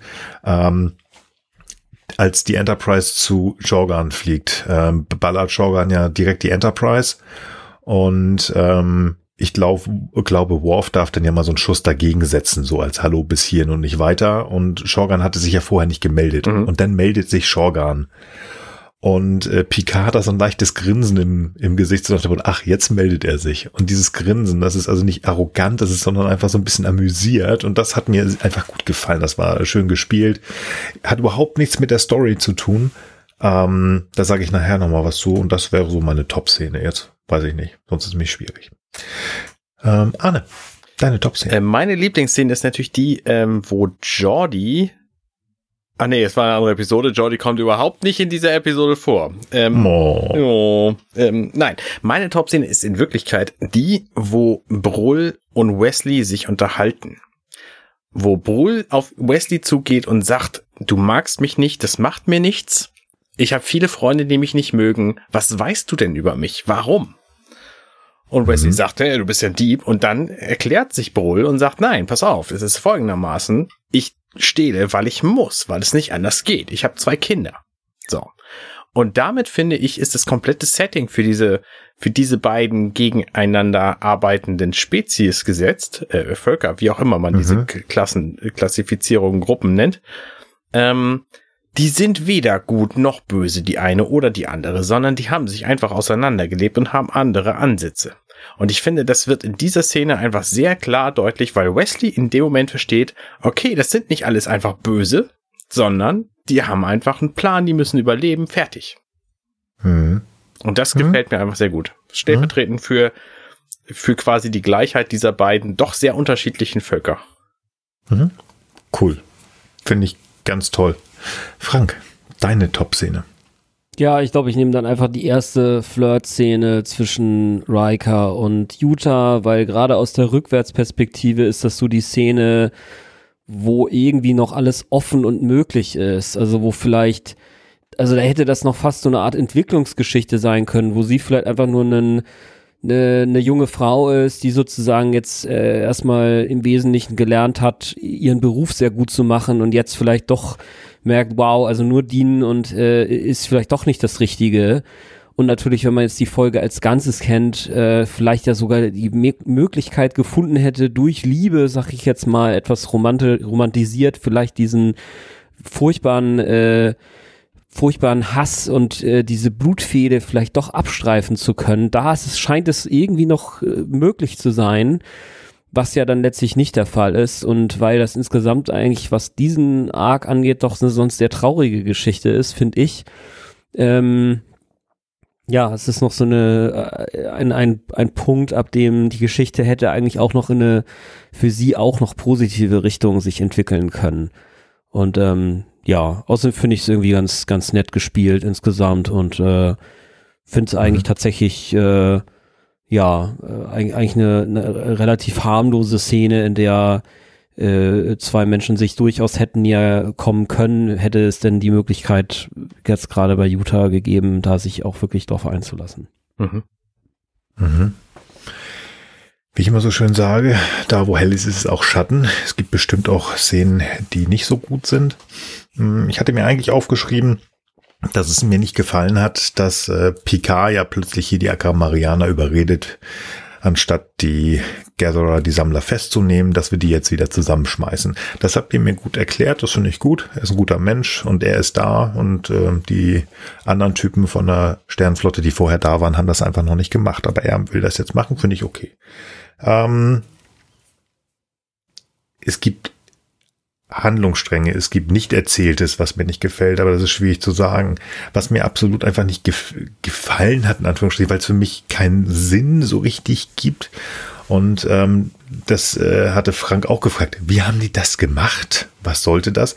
Das ist diese Pseudo-Überrumpelungsaktion, als sie bei Brulls Typen auftauchen. Da sind die eigentlich weggebeamt und dann doch nicht. Und es gab keine Absprachen. Ähm, auch da wären vielleicht mal so eine kleine Szene mit hier irgendwie, äh, hier, es gibt doch diese taktischen Handzeichen, die äh, irgendwelche wilden Militärs immer machen, dass man da ein bisschen was sehen konnte. Das hat mir irgendwie nicht gefallen. Das war so ein bisschen wie Huhu, Überraschung. Hätten sie auch schreien können, so wie bei Worfs Geburtstagsfeier. Ähm, fand ich irgendwie nicht so. Nehme ich jetzt mal das als Flop-Szene. Arne, hast du eine Flop-Szene? Ich habe tatsächlich eine Flop-Szene, die, wenn sie anders gewesen wäre, die komplette Episode geändert hätte. Nämlich die Szene, wo Utah am Anfang den Wollnord umbringt. Das hätte ich nämlich gerne erzählt bekommen, aus anders dargestellt bekommen. Ich hätte gerne in dem Moment noch nicht gewusst, dass sie die Böse ist. Ich meine, klar, das verrät mir der bescheuerte deutsche Titel auch schon.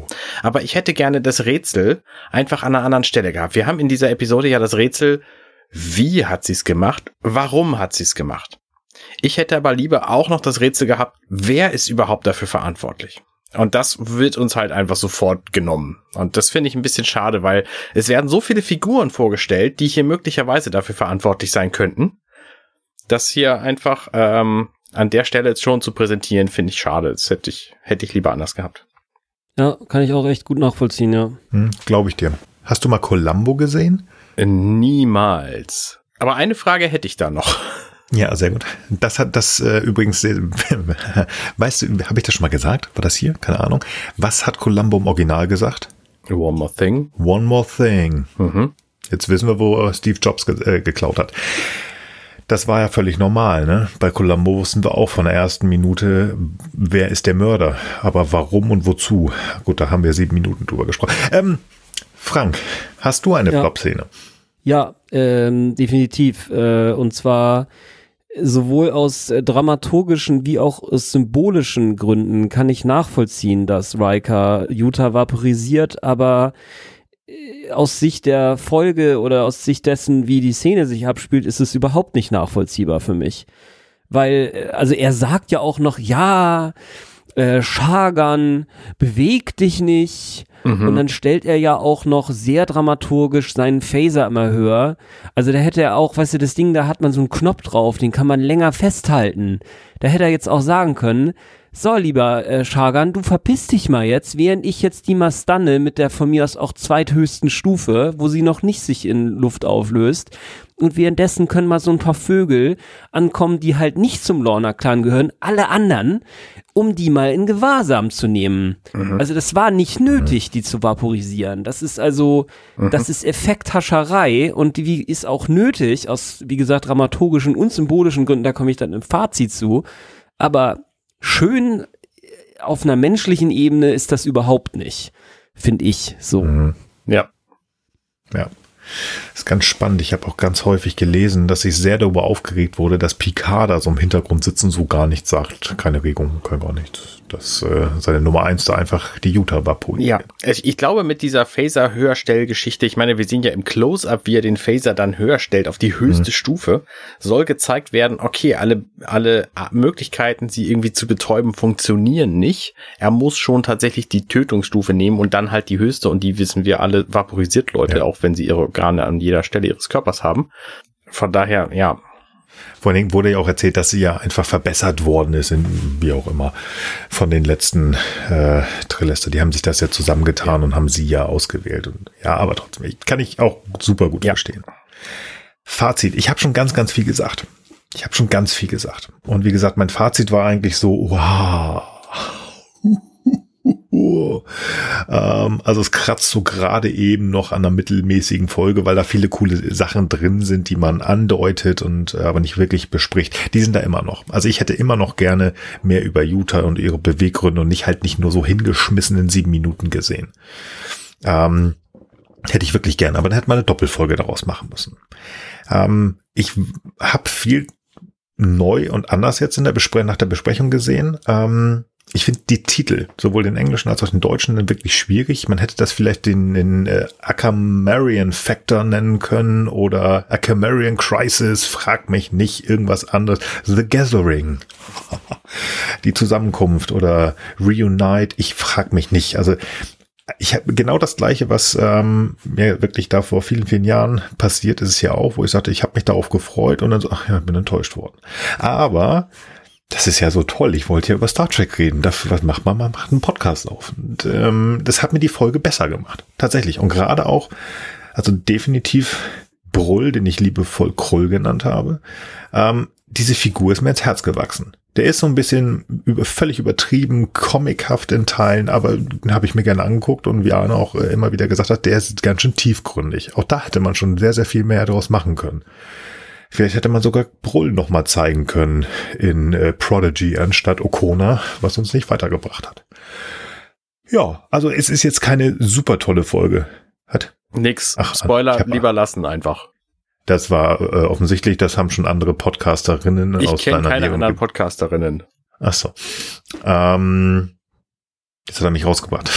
Sorry. Ähm, also, ich, ich, es wird immer noch keine super tolle Folge, aber ich bin zufrieden. Wo ich sage, ja, ich hätte gerne mehr gesehen, aber wenn ich einfach diesen Teil zwischen den, den Sammlern und den Akamarianern einfach als, als eine, eine schöne Wiederkommen, äh, also als, als eine Zusammenkunft von schlauen Menschen sehe, die einfach miteinander wieder zusammenkommen wollen, dann freut mich das und gucke ich das gerne. Also das ist doch, das ist okay, okay Folge. Danke, Frank. Arne, dein Fazit.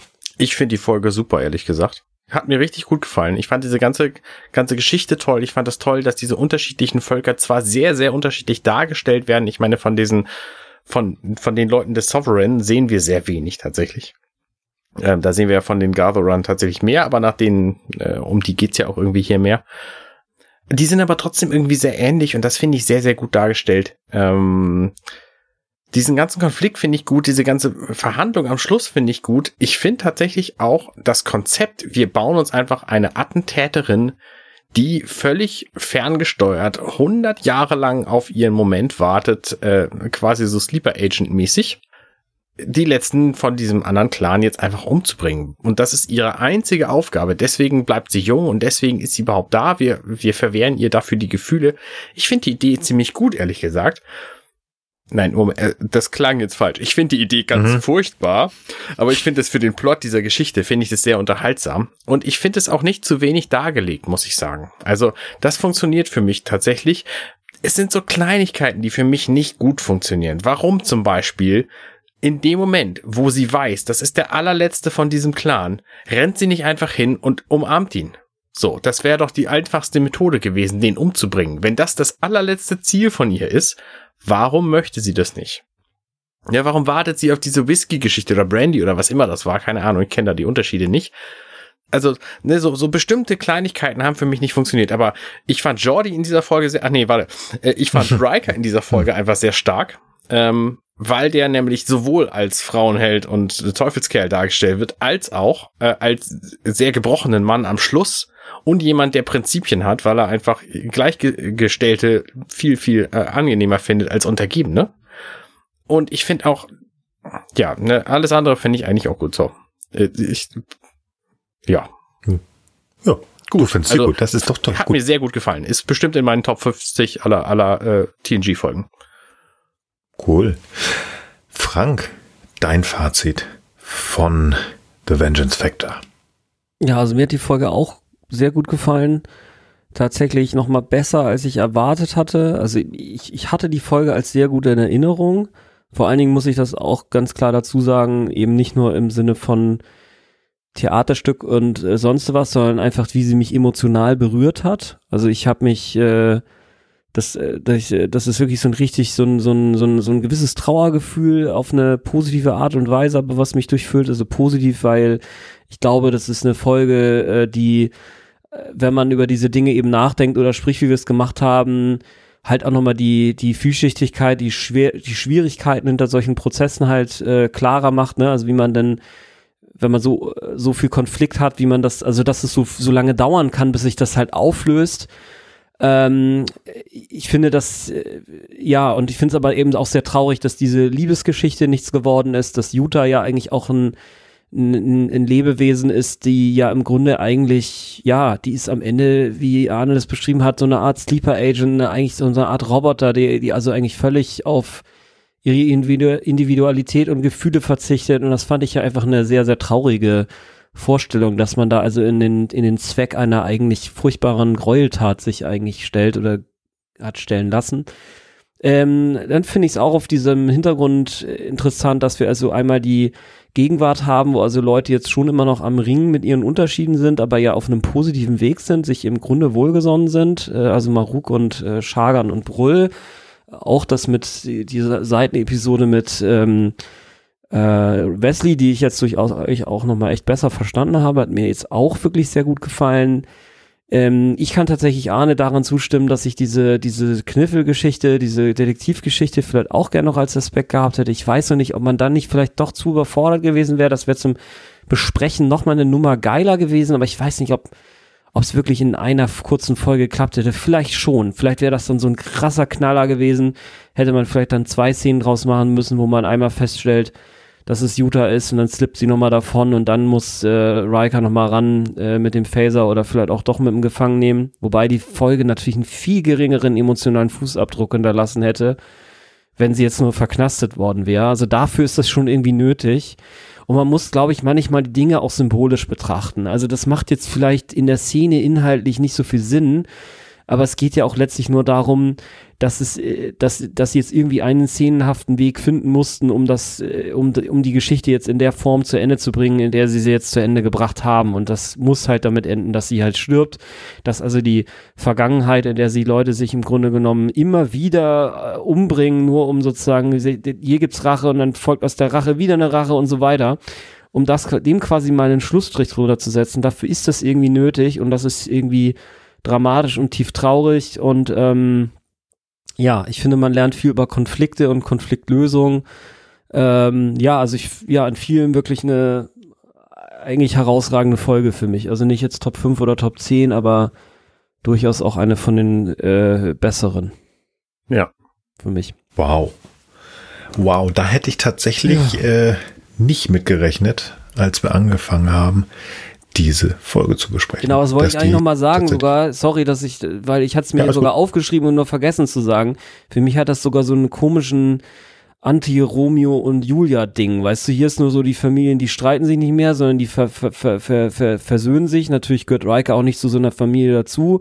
Und sie hätte jetzt vielleicht eigentlich eine Liebe haben können und es ist nicht irgendwie ein dösiger Giftakt, der das quasi ver, ver, ver, ver, ver, ähm, versaut, sondern eben wie gesagt, diese, diese furchtbare Mission, auf die sie geschickt wird. Also es ist irgendwie, keine Ahnung. Also ich habe mich hat das irgendwie lange nicht losgelassen und ich hatte sie lange vergessen und deswegen jetzt auch wieder ausgewählt, weil ich irgendwie dachte, ah, da war irgendwas, das hat mich irgendwie, dieses Gefühl im Magen, das war eigentlich das, was mich daran wieder erinnert hat. Ja, naja, okay, jetzt habe ich wirklich genug gesagt.